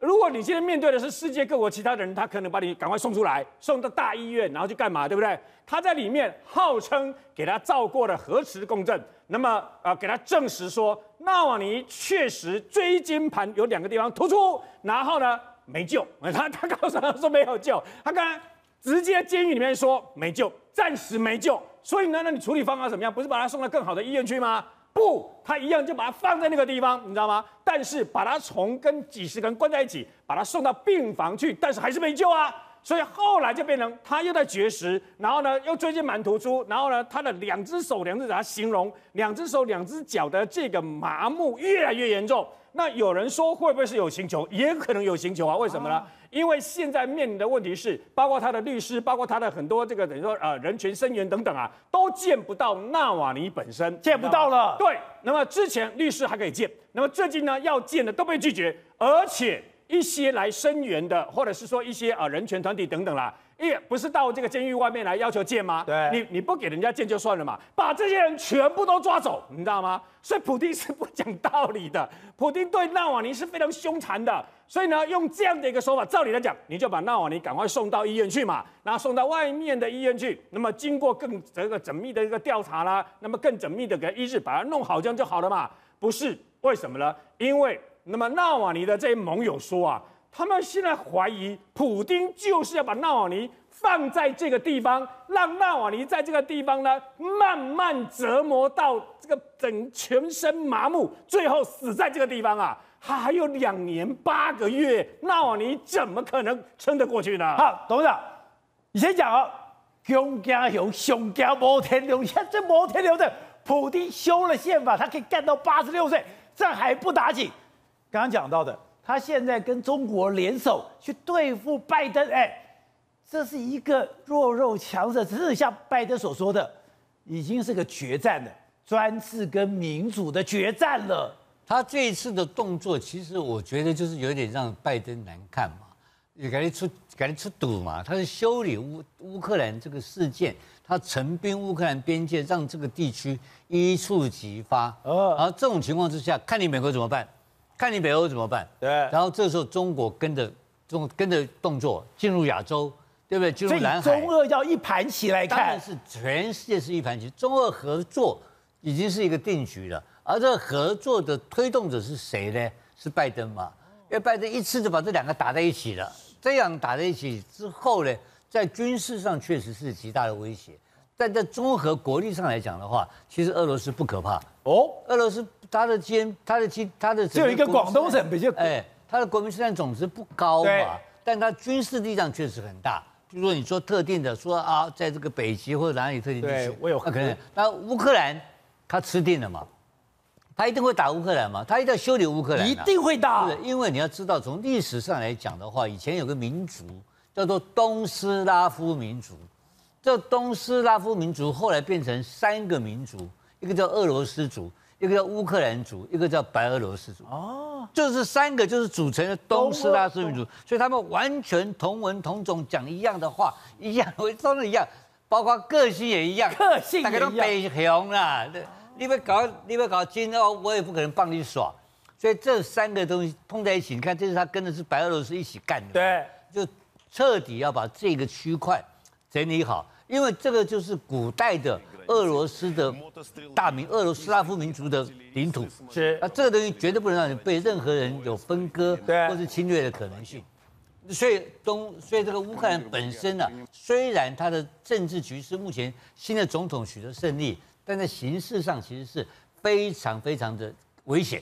而这个危险，如果一旦战一旦有这个军事作为的话呢，我觉得北约跟美国也不见得有能力啊。去救他，所以世界到会乱乱了。对，那在这个东西到底怎么样的政治上来处理来讲的话，我觉得普京他也不是笨蛋。对，因为按照普京本人一国之力啊，他是没有办法挑战美国。对，所以他这个时候呢，他必须要跟中国大陆合作。拉中国。就刚刚你讲的，包括北极航道这个部分，他已经领先了，他为什么要跟中国分享？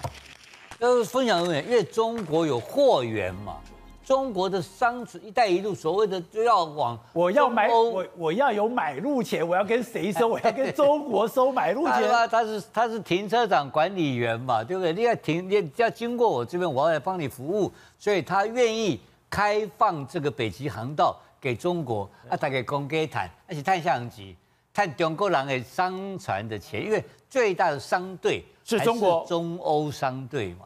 经过这一段可以赚很多钱，对，所以他是很聪明的处理。所以普丁不是笨蛋，他每一个都有算计。我要赚钱，他有优势，我要资源。但，但你记不记得，在每一次每一次，经常有所谓的俄罗斯的军队去到飞到阿拉斯加上空领空去挑衅，对不对？然后那个就是北方司令部的辖区。其实美国跟俄罗斯最敏感区就是这个地区。哦，是哦，这个地区就是他刚刚所谓的苏伊苏伊士运河这个区最敏感。北极苏伊士。那北极过去美国人并没有去经营它，对，因为美国认为这个军这个地方只有军事价值，并没有商业价值。那现在开始呢，有出现了大量的商业价值的可能性，所以才有看到他的州长要出来谈话，中俄的合作。确实是可以卡住一个场面，但这个场面能不能维持很久，不一定。尤其中国解放军到底有没有力量跟在亚洲能够跟一决雌雄？对，目前来讲的话，其实还是处于下风下风的阶段，并没有力量在亚洲做任何的直接的或大规模的军事作战，完全没有力量。好，辉生，刚才讲现在已经是一个世界，两个阵营飞扬寂寞，你要选边站，选边站里面。有一个国家今天刚完成选举，结果把文在寅给吓死。他一直他学蔡英文讲的，我要谦卑，谦卑再谦卑，我要谦卑，用最谦卑的态度来面对这场选举。为什么要我要谦卑，谦卑再谦卑？两个最重要的，首尔跟釜山。居然执政党都输掉了。对，而且你要知道，明年的总统大选，南韩的总统都大选就在明年三月，所以这一场补选被称为是总统大选的前哨战。他不能输，是输很惨，输很惨。你知道现在看到画面，红色的那个其实就是他们最大的在野党，叫做呃国民力量党。而且这国民力量党的这个呃现在已经确认是市长的这个吴世勋哦，他大赢五十七点五五趴的票，而且呢，他其中有二十三个选区。全部都是他拿下来，其中在江南，我们知道那个江南区是他们最精华、最有钱的区，他那个得票率竟然高达七十三趴，所以就是真的是吓死人。然后另外蓝色这个部分就是执政党推出来候选人朴应轩哦，那朴应轩这一次竟然只有拿到了三十九点一四趴，那你要知道二零一八年的那一次选举的时候，执政党那一次可是拿下二十五个选区，除了首尔没拿下之外，其他二十五个选区全部都是赢的。所以在这种情况之下，你就知道。整个局势的发展已经是对文在寅来讲是非常非常不妙。刚刚提到的是首尔，另外下面那个呢，其实就是他们的那个釜山。而在那个釜山这个部分呢，其实你看他赢的在野党得票的数，竟然是那个执政党的一倍，就两倍，将近一倍了。对，将近一倍以上。然后这个六十二点六七趴，这个蒲亨确定就呃出任就这一次的一个胜选的市长哦。那其实呢，为什么说以那个首尔跟釜山这两个地方看起来最重要？因为过去十年。取得这两个地方市长的选举胜选的那个政党，就有可能极有可能变成是总统大选的执政党。所以这看在那个文在寅的眼中，就觉得真的是大事不妙。所以文在寅才会在。所以这也代表说，现在南韩的民众对文在寅是非常非常不爽了。等于是用投票，而且最可怕是他们现在分析出来的情况，他们呢这个呃执政党只有在四十到四十八岁这个部分的选民呢是小赢在野党，其他。他呢，其实尤其是二十岁跟三十岁的这个选民的族群呢，全部都是大叔，都是由那个执那个在野党大胜。所以某一种程度来看起来，现在的执政党，也就是共同民主党，有点要变成是现在台湾的国民党的意味，好像是年轻人都不太青睐这个。那为什么这一次会选？文在寅当年是靠年轻人起家的耶。那为什么大家现在在探讨说文在寅到底发生了什么事？怎么会这样子的一个选举的一个状况？其实呢，最主要有。几个原因，这个原因是就是这一次补选的釜山呃首尔跟釜山这两个市的市长。都因为性骚扰哎，一个市长去自杀了，一个市长请辞了，所以呢，就对于执政党印象很差。第二个是呢，他们就在过去这几年里面呢，打房不利，呃，首尔的价格，房地产的价格竟然飙涨五成，而在首尔的价格的房地产价格飙涨五成的情况之下，你执政党在选举前竟然还被人家爆出说你有文官炒地皮，然后呢，就激怒这所有的一个投票的那个呃呃年轻。重点是你不是在首尔输，你是在全面输，你在釜山都。对，接下来人家就在讨论说，其实最重要一件事情是文在寅的那一个政策。文在寅的外交政策很清楚，就是说他跟美国感觉上没有像以前那么亲近，然后呢，反而是非常的拥抱中国跟那个北韩。所以看在那个美国呃韩国的这部分的那个啊保守派的人眼里面，就觉得说，哎，你这样不对啊，我们向来长长期以来的政策都比较是亲美的，那你现在怎么感觉上跑去亲中了？所以你说。现在打败文在寅的两个政党都是亲美远中的两个政党，是都是，而且呢，很重要一件事情是这一次的投票率，你看跟过往几次的，比如说二零一三年的补选、二零一四年选举、二零一五年选举、二零一七年选举，这一次的投票率竟然是超过五成呢，几乎是过去这九年来从来没有这么高的投票率，这代表着年轻族群全部都站出来投票，而其中很重要一件事情，现在包括了《华尔街日报》都进一步去报道，就说呢，这一次南韩的保守派会。延续这一次的胜选，有可能直接问鼎明年二零二二呃南韩的总统大选。那他说最主要原因是因为几个。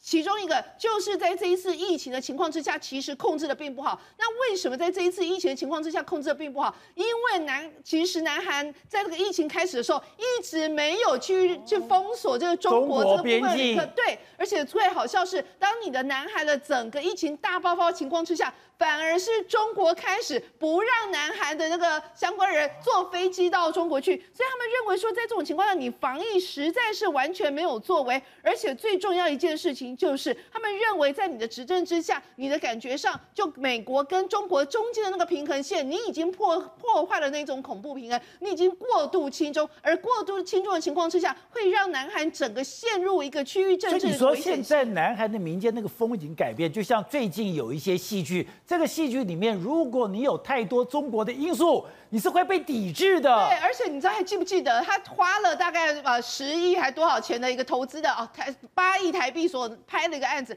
只那个连续剧只上映两档，就因为连署，连署之后二十几万人连署，那个戏就 GG 了，就没了，就，就完全没有播了，只上两天而已。只上两天，那他们最重要原因竟然是因为什么？竟然是因为在那个画面里面，第一集还第二集的画面里面，吃饭的场合有月饼。这月饼就月饼，没什么了不起？又认为说这是中国文化的侵入，而且呢，他们很生气一件事情是说，你这个拍摄的这个拍片上的呃制作方呢，竟然还被中国的那个呃他们的那个腾讯入股，然后入股之后呢，你所有的一些相关的拍片的制作，以及它其他的一些呃物品的出现啊，还有你甚至里面的一个置入性行销的一些广告啊，还有一些商品的广告，全部又都被置入，而这种置入情况被他们解读成是一种文化。的殖民，而这件事情是他们没有办法法去容忍，也因此而导致这一次选举结果要呈现出年轻人反对那个文在寅的一个轻中政策。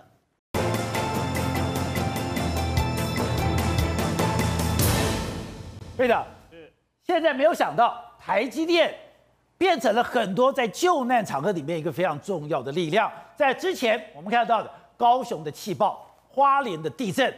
都有台积电的影子。这一次他们也到了花莲，可是我们看到张淑芬到了花莲的时候，哎，他说他要给所有的参与的消防人员两套新制服。为什么这两套新制服一片的叫好，而且？这个制服对这些人来讲这么重要？对，没错。我要先跟这个张淑芬女士致敬啊！为什么呢？因为呢，那么很多人啊，朋友，大家捐钱呐、啊，有钱出钱，有力出力是没有错。可是问题是因为她注意到了那些救难的细节。那么台积电的衣服很重要，非常重要。为什么呢？台积电这个慈善基金会的董事长张淑芬呐、啊，他自己买票。他认为他应该要到花莲去关心，所以他买了车票了以后呢，那么他就直接到了花莲去。那么要到殡仪馆去上香前啊，他临时变更行程，先到花莲县的这个相关的消防局去。为什么？他要听呃第一线救难人员的心声哦。为什么？呃，他知道一件事，我觉得他很细心。为什么呢？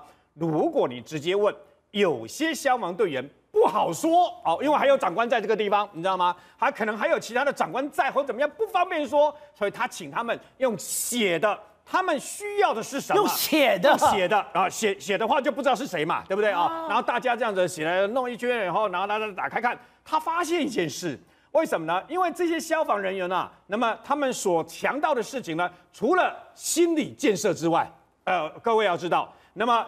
创伤后压力症候群啊，包括采访的记者跟这个等于说、呃，去救难的这些救难人员呐、啊，救难人员还有包括消防局的人员、医疗人员，甚至于民间救难团体，都会非产生非常大的一个创伤啊。因为刚才讲的有一个二十七年救难经验的人，晚上不能睡觉，白天不能吃东西没。有错，为什么？像我们看过，像我个人看过八百多具遗体等等啊，有时候做梦时候会梦到，比如说有时候做梦还会梦到，我们还会梦到那个那个场景啊，你知道吗？这是一个创伤后压力症候群嘛。那除此之外呢，大部分的这个啊消防人员呢，他们的需求让这个张淑芬吓了一跳，他们需要一套新的衣服。那为什么这个一套新的衣服不是叫消防队买就好了？对呀、不是政府该办的事情吗？花莲县消防、花莲县政府这么多钱，对不对？买就好了嘛。原来原来是为了什么？原来是那么这些消防队员啊，那么说啊，他们去抢救的时候，我们衣服上面是不会沾的血迹啊、跟尸块，你知道吗？那那是没有办法的，因为他必须进入狭小，然后呢，那么非常混乱的这个场面里面去救嘛。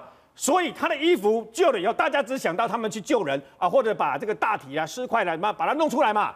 你没有想到然后呢？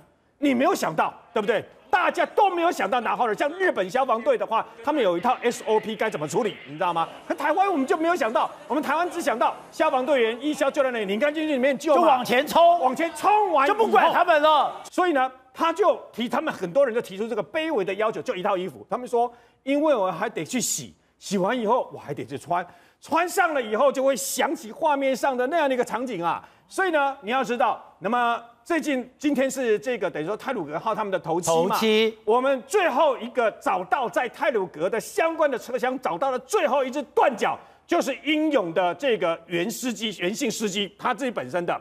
好像他家人都觉得很荣耀，为什么呢？好像他还在守护这最后一个这个等于说啊、呃、泰鲁格号一样嘛。对。那所以你要知道，那么在现场经历过这样一个灾难的人呢、啊，他当然是为了救难呃优先呐、啊。你要知道，连那些勉强就是因为这样子啊、呃、逃出来啊、呃、幸免于难的这些人，他都会惊吓了，你知道吗？那他们怎么办？所以后来张淑芬就这个等于说啊、呃、听了以后就认为你们要一件是吧？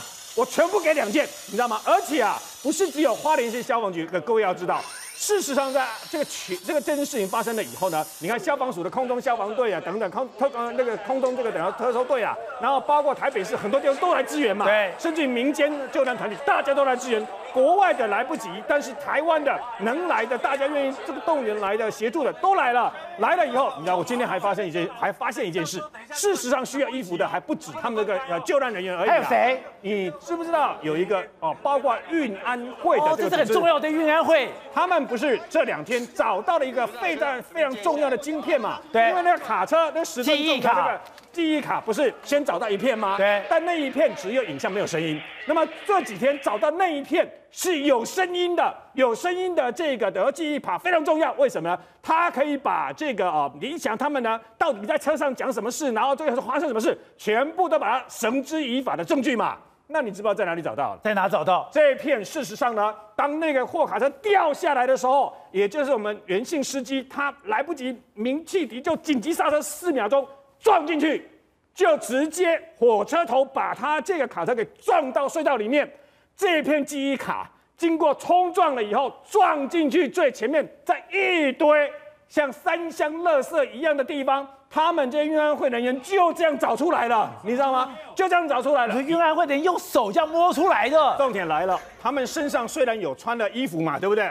但是这件衣服上面还是沾满了这个血迹，然后跟相关的这个尸块啊，所以他们也需要有一样的这样一个衣服啊。好，你会说，那么件衣服而已，为什么要这么好像呃大大费周章，好像大惊小怪的嘛？对，那不就把它丢掉呢？丢掉就好了吗？然后重新、这个，那政府换一套啊？对，就重点是很简单呐、啊。可是我告诉你啦，公家做法有公家做法的方式，跟我们一般想象中不一样。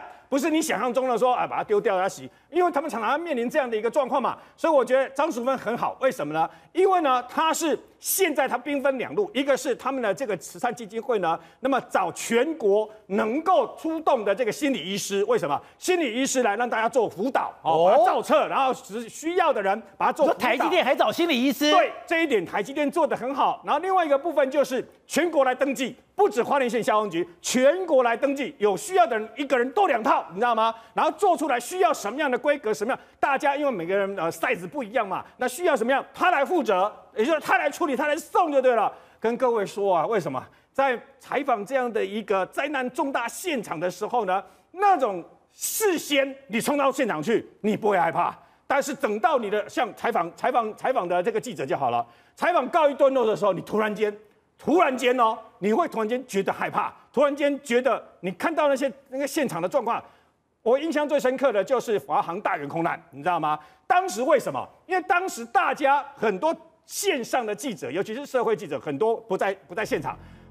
第一时间，电视台也好，还是报社媒体也好，就近能冲的都冲去，你知道吗？冲去了以后呢，很多人根本搞不清楚现在什么状况，好多人就直接在第一时间冲进去那个封锁线里面，人就踩在罹难者的这个大体上面，他们不知道，你知道吗？发生好多这样的一个案例，很多很多。那在采访呢，过了几天了以后呢，有一个这个摄影记者啊，半夜打电话给我说他不行了，为什么？他生病了。他连续病了三天，他从采访大员空难回来以后，他说他病了三天，他没有办法睡觉，然后呢，整个人哦非常的这个等于说虚弱又发烧干什么？我问他怎么回事啊？他说他从回来以后啊，开始洗完澡了以后，然后开始睡觉的时候呢，耳朵旁边都会有一个声音，那有可能是创伤后压力症候群的幻听嘛，对，对不对？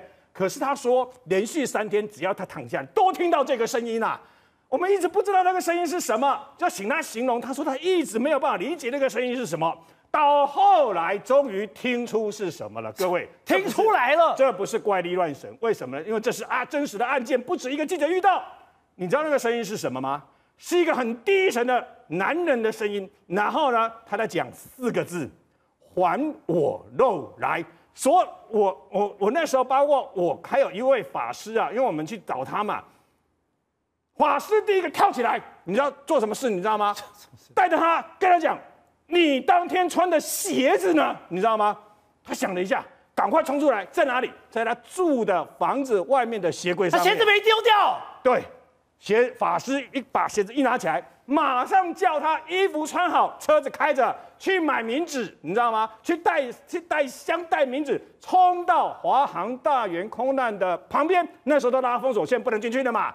就在那个封锁线的外面，然后叫他跪着，然后呢，那么烧香跟对方讲，没有恶意的，你知道吗？他只是来采访的记者，他是没有意，他无意中，然后呢，可能得罪你还是怎么样，请那个不要再缠着他了，他只是一个去采访的记者，把那双鞋子在现场给烧掉，所以这个就是当时所发生的很多案例。那你说有没有效？我告诉各位，不知道。为什么烧掉了以后，他就再也没有听到那个幻觉的声音了？没有那个声音。像这样的案例，在华航大员空难里面，一件又一件，真的没有办法解释。或者，另外现在有个地方，没有想到烟火烟消四起。爱尔兰，我们知道爱尔兰以前北爱是全世界恐怖主义、恐怖分子暴力最多的地方，现在。又烧成一片了。对，而且这所有的原因竟然是因为脱欧。你现在看到画面，其实是四月七号晚上，他们现在有非常多，而且据说是很年轻的年轻人，都戴着口罩、面罩，然后呢全身黑衣，然后在路上就去攻击一些警车或者一些巴士、一些交通运输的工具。那为什么要这样呢？最主要是因为他们认为英国的脱欧情况之下，他们却把。北爱隔离在所谓的他们英国的关税领域之外，把北爱留在呃欧洲的单一市场里面。那更惨的一件事情是，北爱变成这样。所有欧盟进入到北爱的东西呢，它可以直接进去，不用检查。可是北爱要进到英国的东西呢，却要经过检查。所以呢，他们那个保皇派本来在北爱的一些年轻人就认为说，我被我的祖国背叛了，我是英国的一块，你为什么变成我的东西运到中英国去，我还要检查关税？英国花了多少的代价，活多少的牺牲，不，多少代价才把北爱弄回来？你还这样搞他？对，那最主要是因为他们当时签了一个相关的协定，就是说，如果你要违反这个协定的话，会引起。起爱尔兰跟整个领土的问题，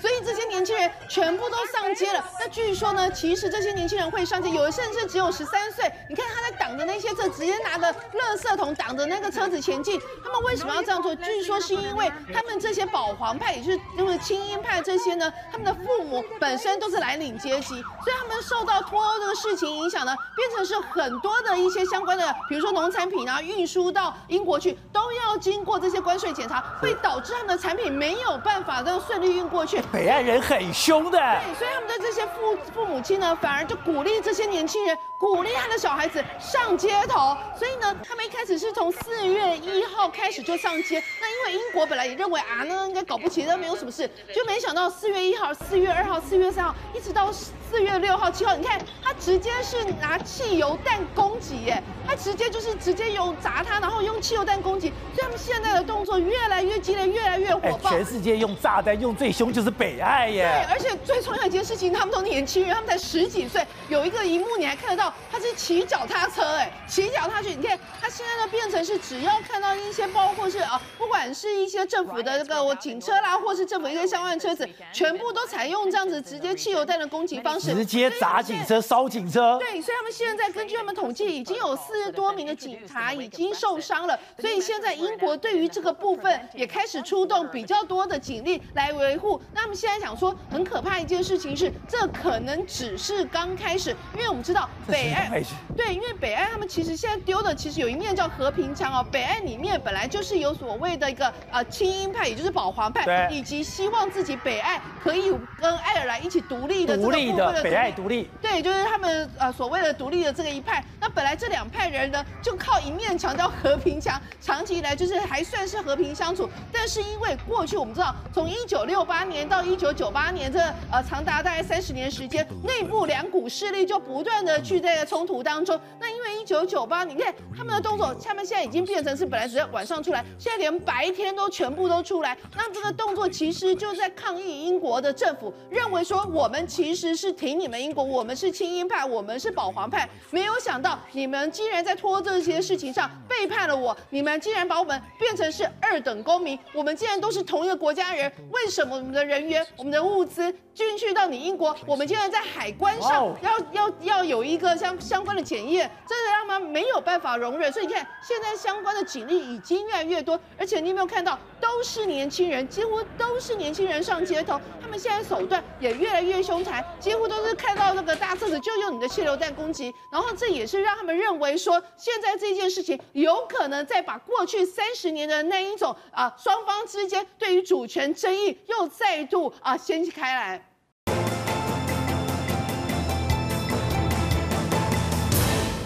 那我刚刚讲到的，现在俄罗斯我要掌控北极航道，因为已经冰融了，因为气候暖化的关系，不止冰融了。导播，我们看，这是过去在西伯利亚已经冰冻数万年的，它叫皮毛犀，以前长的毛，你看这么完整的犀牛，数万年前的犀牛，竟然现在完整的出土，没有错，因为这个全球暖化非常非常多，过去有存在这个传说中。甚至只我们只有在壁画上看过的动物，就现在都出土了。因为有这个披毛犀，之前在法国南部的一个岩洞里面有类似的壁画，可这个壁画你根本分不清楚它到底是真还假，因为它那个脚前脚非常非常长，然后后面第二根脚一点点，非常像是那种漫画或想象中的动物。可是呢，现在因为西伯利亚开始融冰，这样你看我们出现这个披毛犀的动物，它这个非常非常栩栩如生，原因就是因为它第一个它外面它的皮毛都存下来，皮毛全部都存下来。然后呢，它在二到五万年前被被被冰封嘛，对不对？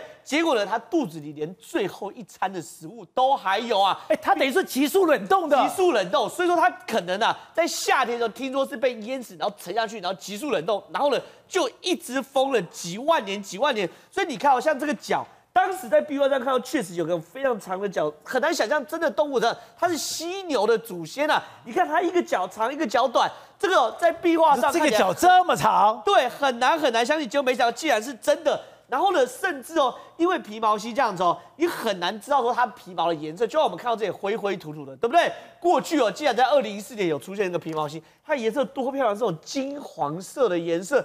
这个因为它出土的状况，你看非常非常好。你看它几乎保留了原始几万年前的颜色，然后把它复原完后，这个皮毛犀你可以想象，这是幼崽小朋友嘛，对不对？金黄色毛，等它长大，它这个非常非常在寒冷的冬天铺了金黄色的毛，再加上刚刚那个非常威风的脚，也就是当时找到是这样的一个样貌，样貌以后我还原之前皮毛犀长的是这个样子，非常非常漂亮。你可以想象它那个毛非常非常的长，非常非常柔顺，而且金黄色，再加上前面的两只脚。你真的很像是神话里面的动物，现在哦，全部真的是前脚长后脚短，前脚长后脚短啊！所以说这些东西就就这样子哦，慢慢慢慢肌肉再出来，甚至哦，西伯利亚最近也出了一个上四万年前的木乃伊马驹啊，这马驹也是非常非常小的小马，然后这个小马呢里面有你看这个小马多小多小，看起来他说啊，大概只有几个月而已。然后呢，他被发现的时候，他肌肉啊还是红色的，是可以被解剖出来的。哎，这个木乃伊的马，他的头还栩栩如生，头还栩栩如生啊！所以说这些东西都是我们现在看到，可是这都还不是最稀奇的，最稀奇的是什么？血丝啊！血丝是讲血丝过去哦，在非常非常多那种古壁画里面、史前壁画里面。都有血丝画面，我们看到那个史前壁画，就发现它是一个异常大型的狮子，好像比现在狮子还大，非常非常多。可它到底长什么样子，具体是什么样不知道。可你看现在出土的这个血丝，就是好几万年这种小血狮子终于出来了。然后呢，它的生存范围在欧亚大陆、英国、俄罗斯、阿拉斯加、加拿大，就等于是北极圈这一圈都有它生长范围。可是它到底皮毛是什么颜色，然后什么全部都不知道。经过最近有出了这个小血丝，它等于是狮子的这老祖宗啊，它跟狮子有共同祖宗，然后还有不同的分支。经过你看，你从这这东西哦，过去了之后，骨头啊、牙齿，就这个小血丝全身都有，然后这回推它的体型。比现在狮子还大百分之十左右，所以换句话说，它现在是哦地表上最大只、最大只的狮子，是甚至哦地狱地狱猎犬都被看出来了，这东西是非常非常可怕。这个东西栩栩如生啊，忽然呢一个断头就在几几万年前的冰层里面，狼忽然狼头就忽然哦就这样出来。这个狼头有多大？四十公分。四十公分什么概念？现在狼头大概是二十八公分左右，所以它大概是现在狼头一点五倍到两倍大。所以你能够想象这种史前的巨狼呢有多大？而且你看它出土的过程，它的脸部啊表情还是在咆哮的，什么意思？表示是它是莫名其妙，不知道什么外力哦。头忽然被斩斩断，然后这头还留下来，头被斩断那一瞬间的表情，然后接着冰封起来，所以才说是来自于地狱的。而且我们刚才讲的这些东西都是瞬间冰封。现在有谈到说，在过去有一个新仙女木时代，它可以从摄氏二十度一下降到了负四十度，来回就是六十度。所以这个时代的所有的动物，它完整的保存它的样貌，甚至连它肚子吃什么东西都可以完整保留。可怕的是。这种急剧的气候变化似乎又要来了，没有错，这才是让我觉得最可怕的部分。你看，我们刚刚讲那些东西，包含你肚子里面的食物，包含你脸部的表情，刚刚的地狱地狱猎犬，对不对？你在嘶吼的时候，都在瞬间被急冻，一定是现在都知道嘛，一定是急冻嘛，不可能慢慢冷冻，慢慢冷冻嘛。这个急冻呢，就来自于新仙女木期。你看，新仙女木期是非常非常奇特一个状况。这新仙女木期之前，你看气温都在上升，都在上升，维持一个相对的高档。结果呢，忽然掉下来，一掉掉二十度、三十度，突然掉下来，就好像明天过后一样。明天过后这个电影呢，其实哦，就是因为新仙女木，这里是气候暖化，气温不断上升，可是它一掉。